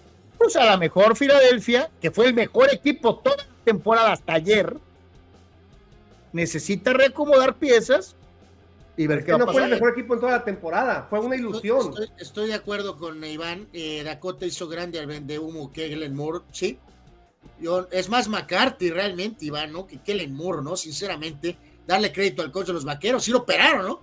Y regresó para estar coachando ahí desde la, de la banca. Es que la, la- la- eh, el discurso fue como el de ESPN, el tuyo, Carlos, fue las águilas de Filadelfia petardearon. En lugar de decir, los vaqueros de Dallas se vieron imponentes. Absolutamente. Desde el principio, tu venenoso comentario fue completamente encuerado. Jugaron bien aprovechando los regalos de Filadelfia. ¿Cuál regalo? Dime, dime un regalo de Filadelfia. Uno. Los tres turnovers. Pues los provocó Dallas, no se los regaló, no agarró el balón y decir, toma La, Dallas. histo- es la tuyo". historia ayer, Carlos, son los Dallas Cowboys. No es Filadelfia, Carlos. Ah. Esa, es, esa es la historia. No importa que llegó al Super Bowl Filadelfia. La No, historia pero de bueno, ayer. tal vez, si quieres ser campeón de la conferencia nacional vigente que eliminó a estos dos equipos la temporada anterior, Filadelfia. Santo Dios. Bienvenidos a la muralla. Como dicen por ahí, nos vemos en playoff, ¿no? Eh, ahí, ahí es en donde vamos a ver de Claro, verdad de que están a ver. ¿no? Pero Allá- ahorita estamos analizando lo último. Allá platicamos, en los playoffs platicamos, pero ahorita hay Claro. que platicar lo que pasó Está en el aire quién va a ser el que tenga la localía, quién va a ganar el Super Bowl, quién va a llegar al Super Bowl, está en el aire, porque están en, en la palestra los tres equipos, pero claramente Filadelfia es el tercero, claramente. Dice, dice Juan, nadie elimina a Filadelfia, pero la cosa es quién queda número uno, porque dos y tres se van a hacer pedazos en el divisional. Y tiene razón. Sí. Correcto. Eh, ejemplo. San Fran- dice, dice Jesús. Ramos, San Francisco.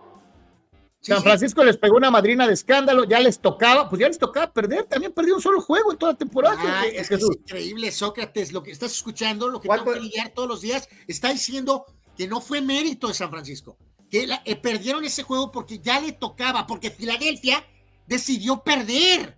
San Francisco no tiene No, mérito.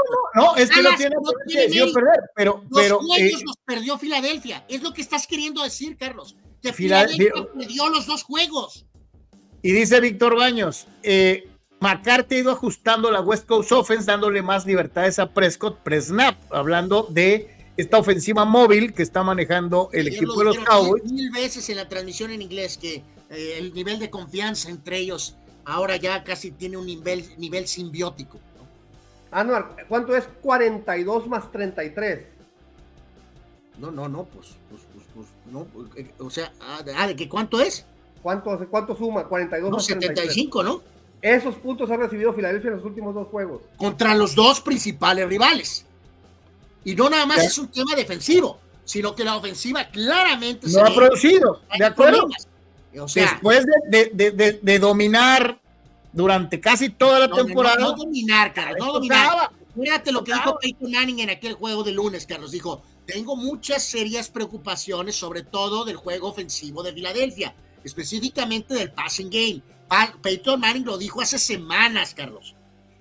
Ahora sí, prepárense, señores y señores, porque si ahorita estamos viendo la epítome de- del fanatismo en Sócrates y en dos que tres eh, eh, eh, eh, arribeños al barco cowboy, esto que sigue será todavía mejor. El hombre que es mejor que Joe Montana, Steve Young, y está cercano a Tom Brady, Brock Purdy, el irrelevante, le ganó a los halcones marinos de Seattle 28 a 16 y nos volvieron ayer a vender la eh, eh, especie, tanto en ESPN como en NFL Network, de que este equipo es invencible. Híjoles, ¿cómo, cómo te No bastó, no bastó la buena exhibición de los vaqueros, ni lo que han hecho los Ravens, ni lo que han hecho otros equipos esta temporada para contrarrestar lo que ha sido la, la versión de ayer de que ya para qué juegan, que mejor le den el trofeo Carlos, Lombardi a los Segundito, 49ers. Vas a dejar la pose y tratar de contestar como un hombre. ¿Por A cuál, es, cuál es el impedimento con Purdy, Carlos? O sea, ¿por qué te molesta tanto que un mariscal de campo que fue el último, que tiene esa etiqueta de Mister Relevante, ahora ha crecido a ser MVP? ¿Por qué? De un nivel MVP, candidato MVP. ¿Por qué, ¿Por qué lo atacas? ¿Por qué lo odias? No, no te entiendo. No, no, yo, yo al muchacho lo respeto. Lo que odio es la exageración. Es Esta candidato a situación, MVP. Es esta candidato a situación, MVP. Esta situación de decir que este equipo es la pregunta. ¿Es candidato MVP? es absurda. ¿Es candidato a MVP? Como también lo es Dakota. Y si mucho me apuras, se lo doy más a Prescott. Vaya, un rayito de, de No entiendo la agenda. Eh, plenitud informativa de Oye, Purdy es una de- historia de- increíble, increíble. No, no, Eh, maravilloso. Como historia humana, maravillosa. Pero de eso a decir, como ayer en NFL Network, no una, varias veces, de que este equipo es casi perfecto, es una falacia. ¿eh? Bueno, no sé si perfecto, pero queda claro que es la, es la ofensiva más cuajada y más explosiva, si están sanos todos, ¿no? Claramente. Mira, Seattle les iba ganando y le dieron la vuelta. Que por eso, Carlos, juegas al nivel de la competencia. No estaba ni el bulto de- de- del coreback miserable ese que tienen. Jugó Drew Lock de coreback, Carlos. Fue un partido Efectivamente, palomero. jugaron contra un backup. Fue un Exacto. partido palomero, Carlos. San Francisco ganó el partido, punto. No pasa nada. No pasa nada. Hicieron lo que tenían Pero, que hacer. pero entonces, a ver, entonces, ya con lo que me dijiste ahorita, entonces, San Francisco es el el- el élite, es el top, es el a Es el vencer. top, sí, es el top. Ahorita sí es Para el top. ti. Para ¿Sí? mí no. ¿Quién es Filadelfia? No, no, yo creo que puede estar entre Dallas, puede estar entre Dallas y probablemente pueden estar ¿Quién? los cuervos en la otra, eh, o sea, Ah, bueno, estos esa dos. es la, la americana. Pues eso, eso ya lo veremos en el Super Bowl. O sea, estamos, primero tiene que salir de la nacional. Dice, eh, eh, dice Abraham Mesa, Brock, el Montana Purdy está más cerca de ser campeón que los X-Files de Carlos con sus Eagles y sus derrotas programadas. No, no, no. Eh, dice Dani Pérez Vega, lo de la ofensiva de Filadelfia preocupa, pero peor está su defensiva. Ha permitido más de 400 yardas totales en tres partidos de los últimos cuatro. De acuerdo. Oye, eh, fue un solo partido, pero el mentado es el Leonard, ¿no? El, el- el que firmó con Filadelfia, de haber dicho mejor hubiera firmado con los vaqueros, ¿no? Entonces, a ver, entonces, vamos, entonces, entonces ya estamos de acuerdo, ¿ah? Y agrega Eh, Dani eh, Pérez hay que darle- ayer ya el dice, le soltó un par de balones a Purdy. Si no, el marcador pudo haber sido todavía mucho más eh, holgado. Por eso, entonces ya mejor, ya no vemos la temporada, le damos el Lombardi a, No a caigas 49ers, en tus ridículos escenarios. Hace dos segundos dijimos que falta mucho y ver quién decide, quién tiene localía, quién va a ganar los playoffs, quién es el Ah, rival. qué bueno que lo mencionas, porque es precisamente esa historia contra lo que yo estoy en contra. No estoy en contra de los 49ers ni en contra de Purdy. Lo que estoy en contra es esta exageración brutal de decir que este equipo está en otra liga, en otro nivel. No es cierto. Nada que pelees va a cambiar, Carlos, que Filadelfia está en problemas. Punto. Ya, ya Filadelfia ya pasó, fue apaleado por los 49ers, fue apaleado por Dallas, ya. Los 49ers no son el equipo perfecto que nos están queriendo vender. Perfecto, pero en este momento sí es el mejor equipo de la Conferencia Nacional, claramente. Mm, porque le ganó a Dallas. Eh, pues, pues, pues sí, Carlos le ganó a Dallas y le ganó a Filadelfia. Ok, ok. Entonces, solamente por eso. Mejor equipo de temporada regular, ¿no? No, bueno, pues yo, a mí me vale jugar, sorbete el juego de Jacksonville si es que jugaron contra ellos. Le ganaron a Dallas y le ganaron a Filadelfia. Eso les da la ventaja, aunque están... Dice Jesús Ramos, en lo perfecto sí exageraron, pero sí es mejor en todas las líneas, dice Jesús Ramos. Eh, eh, Juan Antonio dice, al final del día Cowboys y Niners tienen mucho que perder porque no ganan desde el 95 y 96. Es bueno para la liga que estén en el spotlight, pero en febrero uno o los dos también pueden petardear. Aparte, se, le da demasiado peso a Purdy y ahí el peso ofensivo de los 49ers es McCaffrey. Toque o no toque el balón, porque hace mucho más que correr. Ayer en la primera jugada avanza setenta y tantas yardas y en la siguiente jugada anotan. Es decir, en dos, en dos jugadas de carrera, San Francisco ya, ya iba ganando. Él es el mejor corredor, pero si tú dices esto, este señor va a decir que. No, no, McCaffrey, McCaffrey es el mejor corredor de la liga, es indiscutible. Por eso, pero si, eh, si Carlos le da la vuelta a eso, va a decir que Puri es un manager, es un quarterback manager, no es un quarterback manager. Eh, evidentemente también está produciendo demasiado por su propia cuenta. No es Trent Dilfer. O sea, y Carlos es Trent Dilfer. La principal virtud de Purdy el año pasado y esta es, no equivocarse y lo hace muy bien. Ahora está ya en otro nivel superior al del año pasado, Carlos. Eh, eh mucho mejor. Es un coreback segundo año. No es, no es Montana. Eh, eh, van subiendo de nivel porque estás De acuerdo, pero no es, no es Steve Young, pues. Ah, no es Steve Young. Ya se retiraron, Carlos. Está jugando a un nivel MVP en este momento.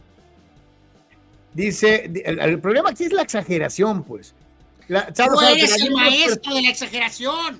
Las mismas personas que se estaban tirando, que le estaban tirando calabaza a Dallas por hacer el ridículo contra Arizona y no metieron las manos con San Francisco y ya les quieren dar el anillo. Dice, no sean camaleones. Las mismas personas que le estaban tirando calabaza a Dallas por hacer el ridículo contra Arizona y no metieron las manos con San Francisco, ya quieren que les den el anillo, no sean camaleones. Cada, cada equipo de estos tres, San Francisco, Dallas y Filadelfia, como dice ahí, hacer el ridículo contra Arizona, tienen un ridículo en la temporada, ¿eh? en esta temporada. De sus tres derrotas, de cada uno, una es un ridículo, de los tres. O sea, perdieron ante, rivales. Sí, o sea, Filadelfia pierde contra los Jets, Vaqueros pierde contra Arizona, y San Francisco perdió con pues puede ser la de Cleveland. Con Cleveland sin coreback, ¿no? Contra Cleveland con un suplente. Eh, eh, eh, pues ahí está.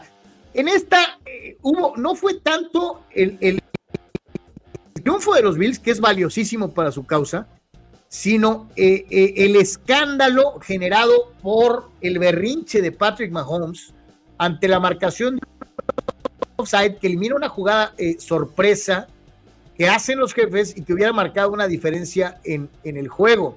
La realidad es que la toma es clarísima, si hay un offside y, el, principal responsable de los análisis arbitrales de la NFL en pleno partido señala que el año pasado no se habían marcado muchas veces este tipo de infracciones. se marcaron dos veces. Pero, pero que este año se había recomendado a los referees que fueran inflexibles con estos offsides de pie, este pata patita delante del, balón, para que se volviera a jugar como antes. No puedes estar montado en la raya del balón.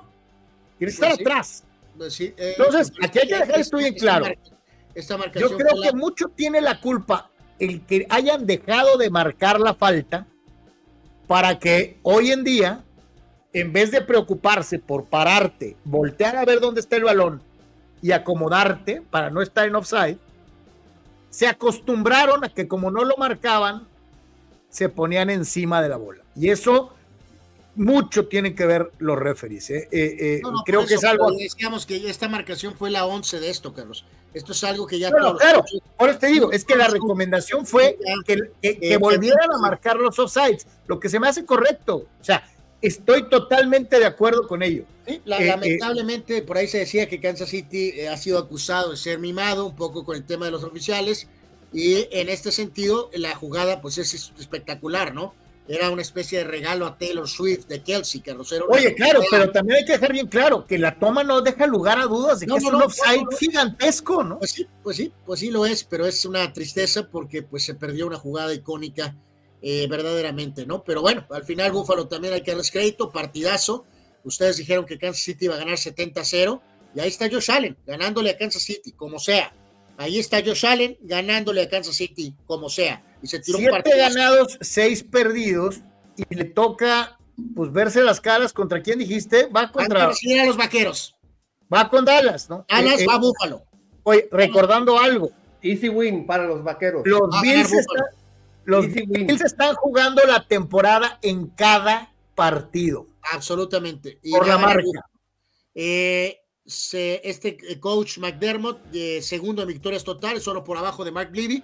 Y hay que también solventar un poco que, comentar, ¿no? Que solventaron una controversia ridícula que causó el propio coach, muchachos, señores, cuando dijo que el equipo tenía que tener la unión que habían tenido los terroristas del 11 de septiembre.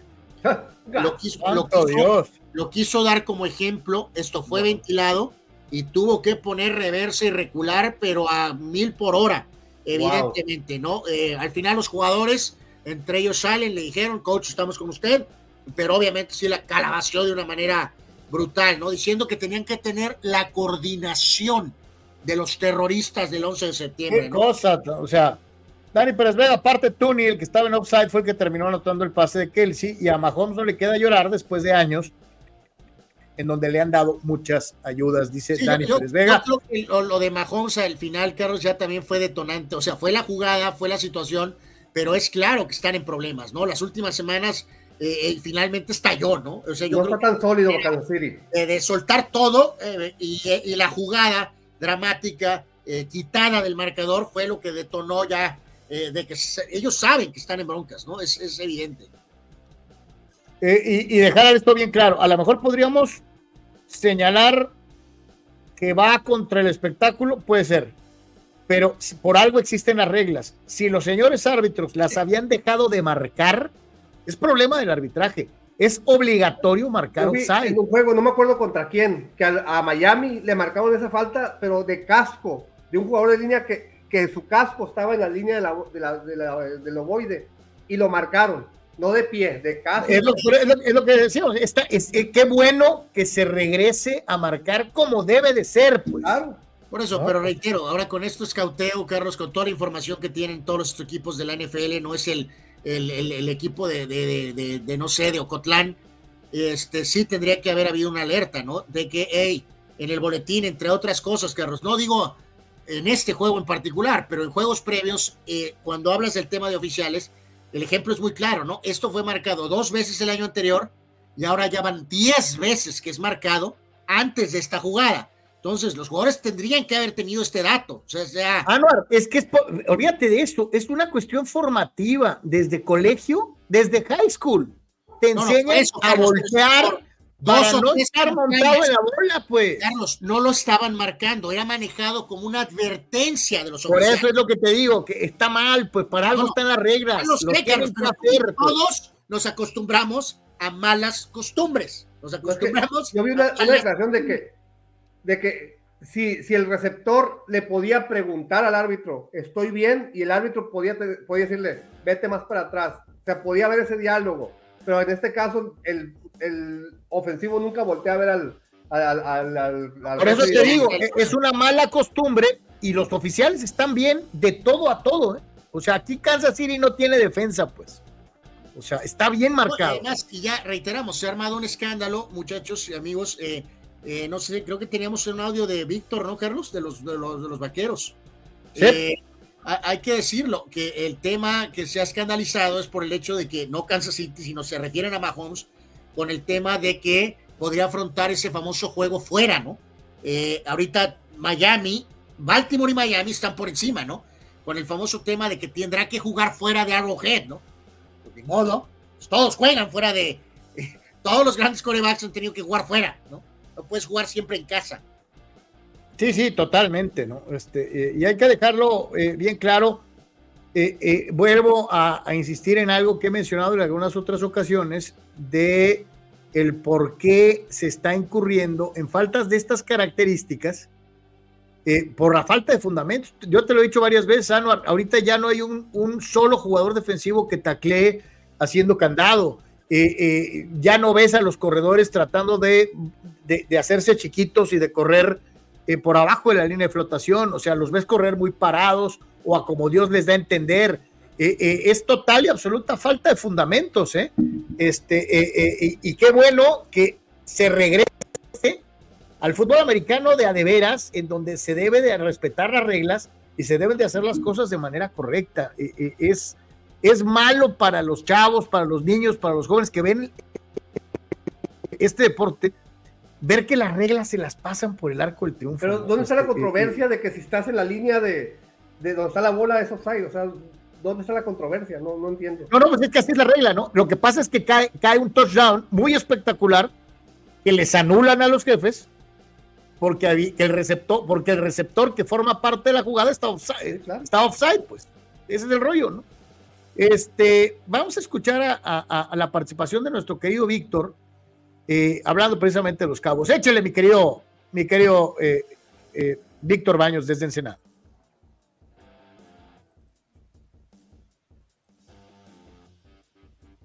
Finalmente dieron un golpe de autoridad en este juego de domingo por la noche.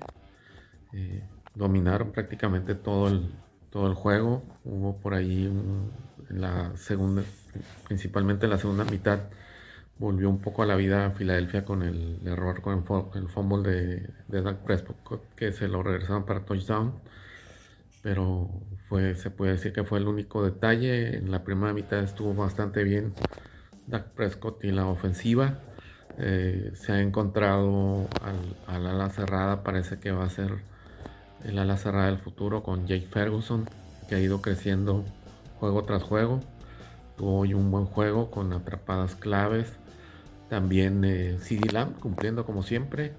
Y Brandon Cooks. También Michael Gallox entró ahí en sintonía con, un down y también un atrapadón en un pase largo de Dak Prescott. En sí, en general, la ofensiva estuvo muy bien. Dak Prescott en la segunda mitad estuvo un poco más discreto, pero finalmente no tuvo intercepciones. Y la defensiva, aunque le movieron el balón, tuvo tres balones sueltos a, a los tres principales armas ofensivas de Filadelfia, uno a Jalen Horst, otro a, Davante Smith y al otro al, AJ, Brown, con Steven Gilmore que se cargó un partidazo cubriéndolo, inclusive forzó ahí un balón suelto, no lo dejó hacer gran cosa, entonces fue un partido bastante bueno de la defensiva y el que se lleva los honores con cuatro goles de campo y sigue perfecto Brandon Abrey del que yo dudaba al inicio por sus credenciales, venía de la USFL, sus inicios como jugador de fútbol en filiales de la MLS, pero es un hombre hielo al, patear los goles de campo, se ve muy sereno, muy tranquilo, pateó uno de 60, otro de 59 y los otros dos de 40 y tantas, entonces muy bien, eh, ahora lo que sigue, eh, se tiene el primer lugar de la división provisionalmente. No hay que echar mucho las campanas al vuelo porque siguen partidos muy difíciles. De todos modos, sabemos que si Filadelfia gana todos sus juegos, ellos se llevarían la división por aquel juego que no nos olvidaremos perdió contra Arizona. Pero hay que ver qué viene ahora contra Búfalo, otro examen difícil. Saludos, cuídense mucho. está el buen Víctor. Este es un, este es un verdadero aficionado de los vaqueros, eh, con el debido respeto para el señor Seamanduras, para el señor Abraham, eh, eh, analítico, frío, como debe de ser. Reconoció que lo de Búfalo es una tarea fuerte. Fue políticamente correcto. Es un triunfo fácil, como el de Filadelfia, 20 puntos. Santo Dios. Y, van a decir, y en las intercepciones de Ale van a decir, Ah, les regalaron los balones. No, no va a decir eso. Va a decir, regalados. Va a decir que es una basura, Allen. No te preocupes, no va a decir, va a decir lo contrario. Eh, hay que decir que el pateador perfectito, este, me recordó el otro lado de la moneda con el tema de gran experiencia y veterano de Anderson, ¿no? Del, del famoso Gary Anderson, el ex Steeler con Minnesota, ¿no? Estuvo prácticamente perfecto en aquella eh, eh, temporada. Y cuando vino el, pa- el- Oye, el- eh, a, a recordar, Gary Anderson, uno de los mejores pateadores de la historia. ¿eh? historia, de la historia, esa temporada prácticamente perfecto, ¿no? Y cuando vino el gol de campo que ocupaban contra Atlanta, ¿se acuerdan? La cajeteó, ¿no? Esperemos que desde el punto de vista cowboy, pues no estén en este escenario, eh, pero es muy casi, como dicen por ahí, karma, muchachos, eh, o, o reto, por decirlo mejor. eh, ese récord perfecto, van a ver que va a ser puesto a prueba en el playoff, van a ver. Y en lo que no va a haber discusión, ni, ni Sócrates va a alegar, ni Anwar va a alegar, ni yo voy a alegar, es en que la che Sócrates temporada, no va a llegar, van a decir, Sócrates va a decir que todos los partidos van a ganar 50-0. Eh, es, es en No, esto. no, por 20, te dije, por 20 le van a Ah, dar. perdón, por 20. Ya se acabó la temporada de los Chargers. Es lamentable, otra vez, más de lo mismo, otro, otra vez lo mismo. Eh, eh, y el 12 baños, pues es el 12 baños. Y, y mal que bien, ya es un coreback que llegó al Super Bowl, eh, etcétera, etcétera, etcétera. Álvaro, Eh, en serio, ap- apenas se dio cuenta que acabó la temporada de los Chargers. Hasta Qué ahorita. horror. Eh, Qué no, horror. y ayer, ayer Carlos marcado otra vez con ya la etapa final, con la salida de Herbert finalmente por esa molestia que ha marcado toda su temporada. Y reiteramos, yo sé que no hay muchos, pero eh, esto va directamente al cocheo, ¿no? Tienes que hacer, le pasó a los Jets, eh, compañeros, señores, no puedes, eh, no puedes andar fodongueando, ¿no? Cuando uno va al baño, cuando uno va al baño, tienes que hacer la labor de higiene a fondo, ¿no? Porque si no, no estás haciendo bien la labor. Eh, tener el mejor mariscal de campo suplente para un equipo de NFL es imperativo. No puedes fodonguear, Carlos. Eh, le pasó a los Jets, por ejemplo, y ve lo que está pasando con Cincinnati, ¿no? Donde sí les pegó este compa, pero ayer que apareció Easton Stick, ese es el nombre. Easton. Stick. ¿Cómo se llama? El coreback que entró de los Chargers, que lanzó 13 de 24 para 179 yardas. Easton Stick. Wow. No, no, no puede ser. O sea, eh, tienes que hacer el mejor esfuerzo posible de ganarle al resto de los equipos y darte la mejor oportunidad posible. Ya sea tu coreback sea veterano, sea coreback en prime, sea coreback nuevo. Tienes que hacer el mejor esfuerzo por tener al mejor coreback posible. No puedes decir, "Ay, voy a ahorrar lana con el suplente. Al cabo, Herbert no se va a lesionar. Ajá. Pues yo lo único que sé es que qué cosa tan fea. No, no, pero espérame, Carlos. ¿Qué va a pasar con los hispanos? O sea, ¿Qué van a equipo, decir tan, qué equipo tan decepcionante, tan ¿Qué van a matanga? decir con el tema de Herbert? Van a decir que eh, Herbert estuvo tocado desde hace semanas. Entonces, ¿esto qué significa, señores? ¿Lo van a dejar al coach? ¿Le van a dar el pase libre porque el coreback trae broncas eh, eh, desde hace rato? O sea, nunca se puede subestimar lo que los hispanos hagan, ¿eh? Este coach se tiene que ir. Se Es- tiene que ir. Esto que acaba de pasar era como la- para haber tomado una decisión tipo Raiders, Anwar. Debieron de correr a Staley ayer. Bueno, Ayer. Van a decir que, pero ¿cómo, Carlos? Si se lesionó el coreback. No es culpa de él. ¿Y a O quién sea- pones? ¿A quién traes para.? No, para- no, no, no, es que ya, de todas maneras, la temporada ya se te fue el demonio. O sea, ahorita quien pongas o no pongas esa arena de otro costal. Deberías de dar señales de vida, cabrón. Sí, o sea, ¿qué, qué, qué va a seguir? Pues, porque insisto, esta narrativa de la lesión del coreback puede ser utilizada para traerlo de regreso un año más. Es increíble, pero puede pasar. Dice Omar Stradamus, los Chargers, bring me Harbaugh. Pues sería una gran opción. Pues sí. Sería una gran opción. traer ya acabó, ya acabó su ciclo con Pittsburgh. Eh, Bueno, dice, bueno, no, es que so- ya si quieres echamos a Belichick. O sea, el problema aquí es, ¿los hispanos van a pagar? ¿Le van a pagar a un coach? ¿De Sí, porque, mira, eh, eh, ¿Van a eh, pagar un- Belichick les costaría un dineral. Tomlin les costaría un dineral. Los tres, vamos a soñar. les costaría un dineral. Los tres son candidatos. Pero Jesús Carlos, Ramos, Claudio sigue corres, a este, corres a este compa y traemos a Mike Riley, versión 2024. Imagínate nada más. Eh, eh, Tito Contraten a 691, Ryan Leaf. de, de, de coach. Cito Coach 691 Ryan ataca injustamente a nuestro querido Víctor Baños y dice que tiene el mismo carisma que una piedra. Víctor Baños es un hombre, es un hombre que se anima, es gladiador, es Máximos y Leonidas juntos, y tú eres un bot ruso que tiene pósters de Carlos, estilo Playboy, en el baño. Que quede bien claro. En, ¿Qué en cosa, uno de los Pablo? 12 baños. Eh, eh, Exacto, en uno de los 12 baños, pero bueno, en fin. Dice, dice, eh, ahora más a todos los eh, corebaquitos de Carlos Yeme se cayeron como ídolos con pies de barro, Burrow, Herbert. Eh, no, pues yo sé, Herbert nunca ha sido mi hombre. eh, eh, yo creo que, y sigo afirmando, de todos el mejor es Burrow. De todos. Este, pero, pues, de- el pobrecito, el pobrecito Herbert, híjole, ya no sé qué hacer. No ¿no? mencionamos los juegos de hoy de la NFL. Ahorita, ahorita los mencionamos, vamos a, a la pizarra, ¿no? Eh, Juan Antonio dice, Staley ha de tener de agente al Tata Martino que no lo corre, ¿no? Eh, ándale, me cae que sí. Este, eh, dice, dice, se muere de risa Mastradamus, póster de Carlos en el baño, guarda, guarda, guarda, póngale una estatua a. Eh, Este, haz una pose, Carlos, de póster, por favor. Ay, hijo de la. Ya. Hijos. Pensé que se iba a negar, Sócrates. Y no, No, ¿cómo lo hizo, lo hizo con, con gusto. Con Es gusto. para, es para. Tito. Es para Tito. Sí, pues es sí, patito, sí, patito, patito, patito.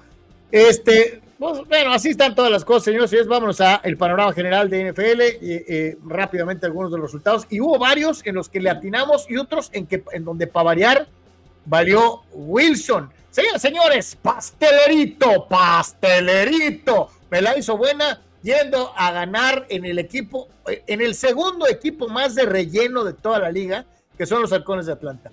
Ganan los Bucaneros de Tampa con la actuación de pastelerito. Pues que no Eh, estaba eh, peleando puesto en playoff Atlanta con récord perdedor. Pues sí, sí, sí. pues sí, pero sacó el juego el mentado No, pastelito. espérame, ahora resulta, So, que los que pueden pelear con récord perdedor o récord casi perdedor son los Bucaneros. Híjoles, vean, vean, esto no puede esperar. Gracias, gracias, Tito, gracias. Carlos Yeme participó en Mister Olimpia. Él sí sabe. Qué cosa, Dios mío. Los Jets, los ponle, la, Jets, ponle la cara de Carlos a una foto de Lufe Rigno o de Aldo Schwarzenegger. o- los Jets, señores, con un juego de 300 yardas de Zach Wilson, le ganan a CJ Stroud y los Tejanos de Houston. Sí, que hasta salió ahí tocado Stroud, ¿no? Eh, Wilson literalmente sí resurgió, ¿no? Eh, de las cenizas, ¿no? Ya lo habían Sí. cremado.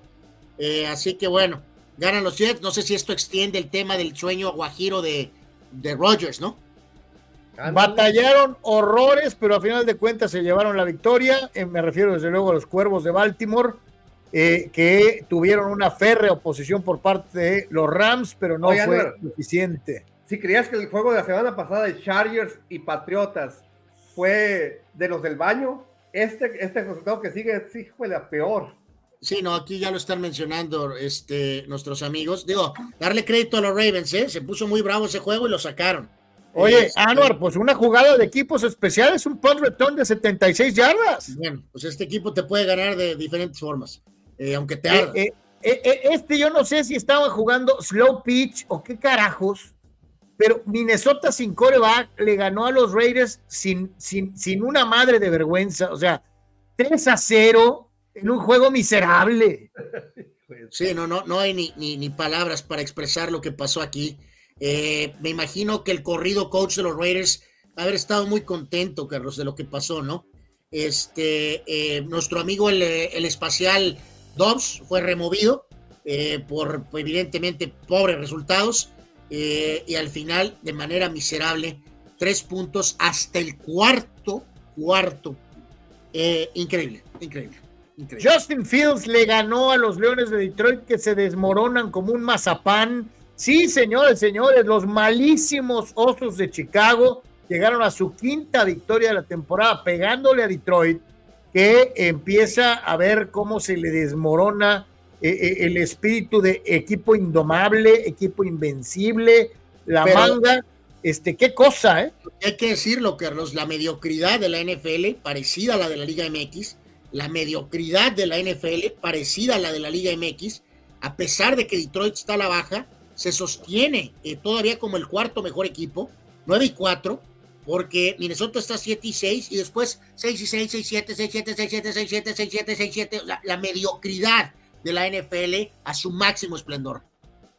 Chafeo espectacularmente Garner Minchu y los Potros de Indianápolis fueron eh, a- a- embarrados por los Bengalíes de Cincinnati y por Jake Browning por 34 puntos a 14. No, Cincinnati parecería que estaba muerto cuando perdieron a Burrow. Tienen 7 ganados y 6 perdidos. Con el desplome de los acereros, con el desplome de los cafés, no te extrañe que por ahí andan, a- a- anden arañando un, un- un comodín, Anuar, No, no, no. Y Browning, lo reitero, Carlos, ya aseguró con un par de salidas o una oportunidad para pelear un puesto en algún lado o por lo menos para ser el backup de los mejores pagados la próxima temporada, ¿eh? con lo que está haciendo ahorita reemplazando al Calzón Burrow.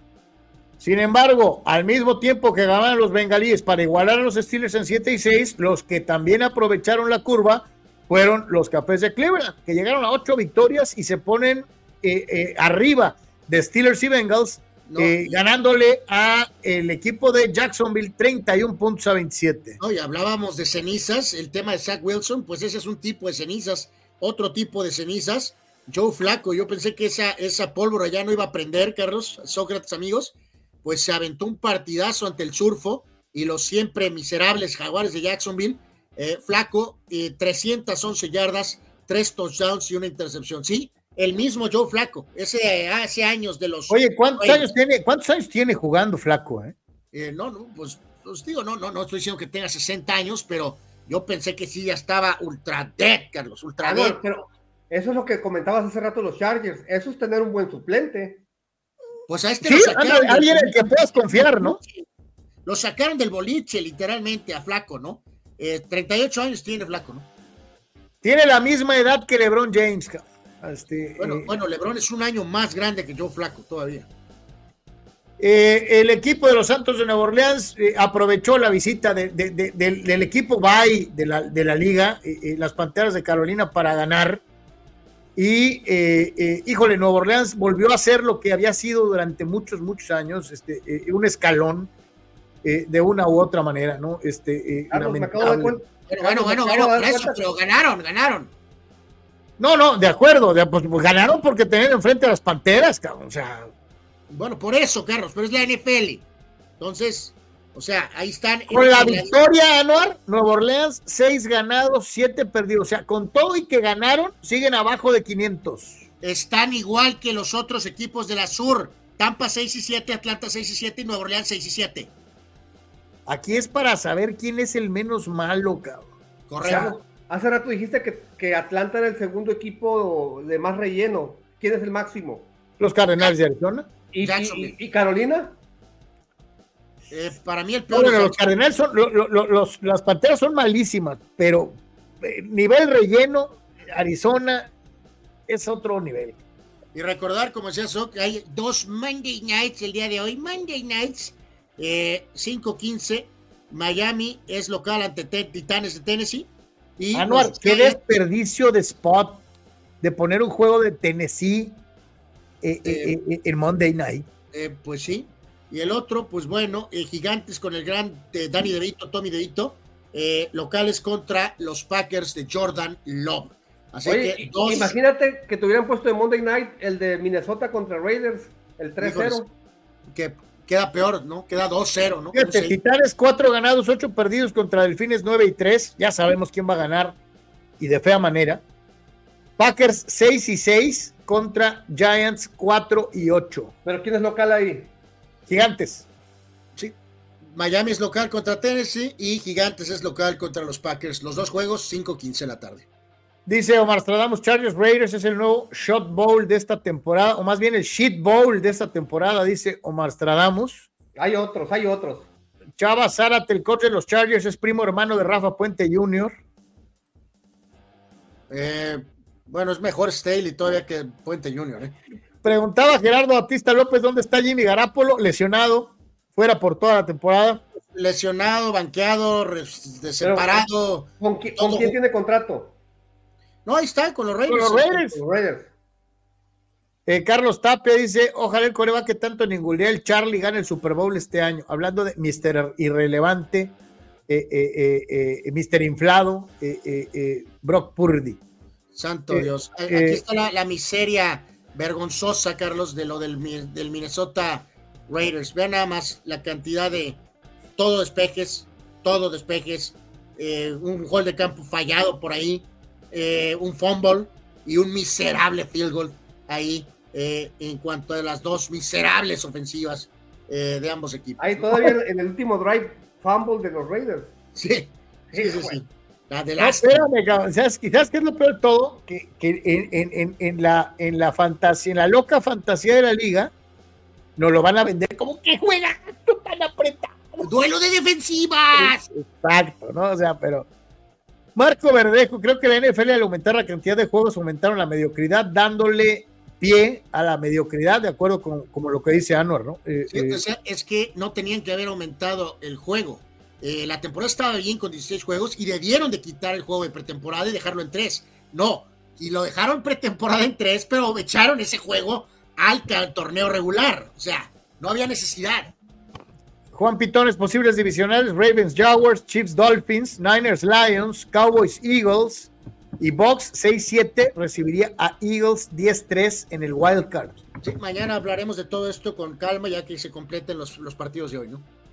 Este, así que bueno, pues este, estuvo medio atravesada la semana NFL, pero sí dio para polémica, para, para alegar, para, para agarrar cura eh, con esta situación. No, de nuevo discusión fue en el nuevo campeón de la MLS. Este, eh, volvió a llegar el equipo de Carlitos Vela, pero ya no les alcanzó para una segunda victoria consecutiva, ¿no? Oye, pues por ahí perdieron con Tigres, ¿no? Perdieron con León también en CONCACAF. Este, y ahora perdieron esta, ¿no? Y aquí en este caso, muchachos, pues digo, darle crédito al equipo de, Columbus que, eh, ok, campeón de la MLS, felicidades, 2 a 1, pero el tema es, eh, pues parece que es el fin de vela. Entonces, eh, ¿y ahora qué? ¿Y ahora qué va a hacer? ¿O a dónde va a ir? ¿O se va a retirar? ¿O, o qué va a hacer? ¿No? Este, ahí está en el aire, ¿qué onda con el mentado Carlitos Vela, ¿no? Oye, espérate, en Guadalajara andan a todo tren. Esta ya la traen desde hace tres semanas, pero hoy, hoy en la mañana, en los diarios de Guanatos traían el regreso del Chícharo a Chivas, pero como locos, cabrón. Este, ¿te extrañaría en algún momento que pudieras ver Vela Chícharo en Chivas? No va a pasar, Carlos, jamás en la vida. El No va a Chicharito, el Chicharito va a ser presidente de un equipo de King League, va a estar más enfocado en eso. Eh, pues sí, pues sí, totalmente. Hay que recordar que en la MLS el, el Galaxy tiene cinco títulos, DC United cuatro y Columbus ahora llega a, en este caso a eh, tres. Eh, eh, eh, con dos están el Dynamo, Seattle y Kansas City, además de San José. Pero los que más han ganado son Galaxy 5, DC United 4 y Columbus llegó a su tercer título de MLS. Vela en lo individual y el, y el LAFC como equipo están de capa caída, ¿no? Digo, llegan a finales, pero no las ganan.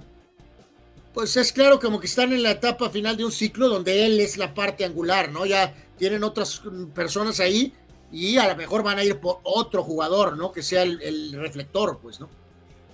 Oye, Claro, ¿sabes, César López sabes dice, qué debería hacer? El. Galaxy, el Galaxy debería darse media vuelta y contratarlo, ¿no? Contratar a Vela. Pues sí, es buena, buena opción. Dice Gerardo que Vela va a Qatar. Dice a pudrirse en billetes. Pues sí, pero le va a quedar lejos la NBA. Sí. A, a ver qué onda con Que Carlos. dentro de la MLS, ya sea al Galaxy o a una franquicia que tenga un buen equipo de básquet. Oye, San Diego estaría bien, ¿no? Pero pues todavía falta para que llegue San Diego, ¿no? Eh, eh, eh, ah, siguiendo la recomendación de Sócrates y Honduras, nuestro querido Víctor Baños, ya vimos el comentario de los vaqueros con su consabida cachuchita del equipo de la Estrella Solitaria y esta situación. Y ya para terminar el Deportes de hoy, eh, escuchamos a Víctor con su opinión sobre Otani en los Dodgers. Eh, y vea usted, hizo el switch. Ándale. Hizo el switch.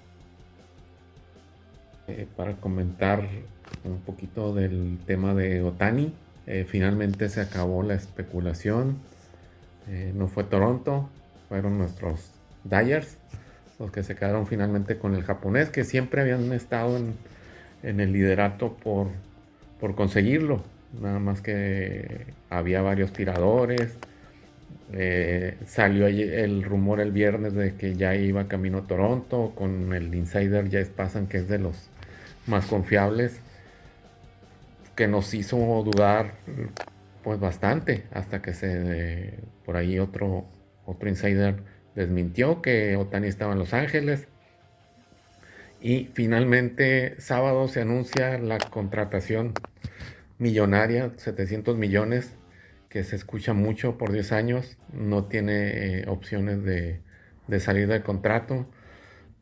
Y, y, muchos están asustados que los Dyers van a bancarrota con Otani, pero no sucederá así porque el, el contrato va a ir diferido. Precisamente lo que quiere Otani es estar en un equipo que gane, entonces no quiere pegarles al flujo de efectivo. Entonces, mucha parte de ese contrato será diferido a más años para que no les peguen el flujo y no les peguen el, en el impuesto de lujo, lo que les permitirá eh, seguir adicionando piezas, sobre todo en el picheo abridor que se, que se ocupan eh, picheos de, de, alto calibre para, para, la rotación abridora.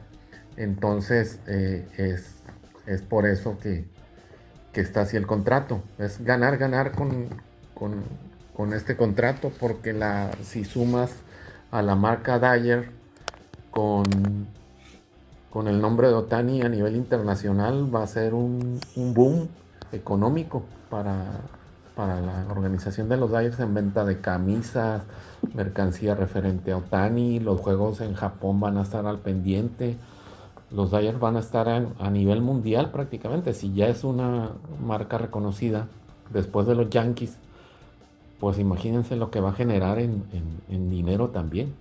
Entonces, una excelente contratación y ahí vamos, vamos a ver qué pasa, cómo se van a reforzar los Dallas, pero sí, sí va a ser un tremendo line-up con Mookie Betts, Freddy Freeman y Otani los primeros tres, imagínense, a temblar los pitchers en el papel, ¿verdad? Hay que ver cómo se, se dan las cosas en la, en la temporada. Saludos, cuídense mucho. Gracias. Ese es un hombre, este es un hombre y además reitero, muy bien eh, planteadas sus, sus, opiniones y yo sí creo que el, el line-up eh, eh, de los Dodgers sí va a ser para poner a pensar a dos que tres, está muy cargadito. O sea, que va, va, a ser otro Bonilla, le van a seguir pagando ya que se retire. a lo mejor. Parece que sí es algo así, efectivamente, ¿no? O que, va, va a seguir ligado a la organización coach de bateo o directivo o visor en Japón para que te vayas a tu casa.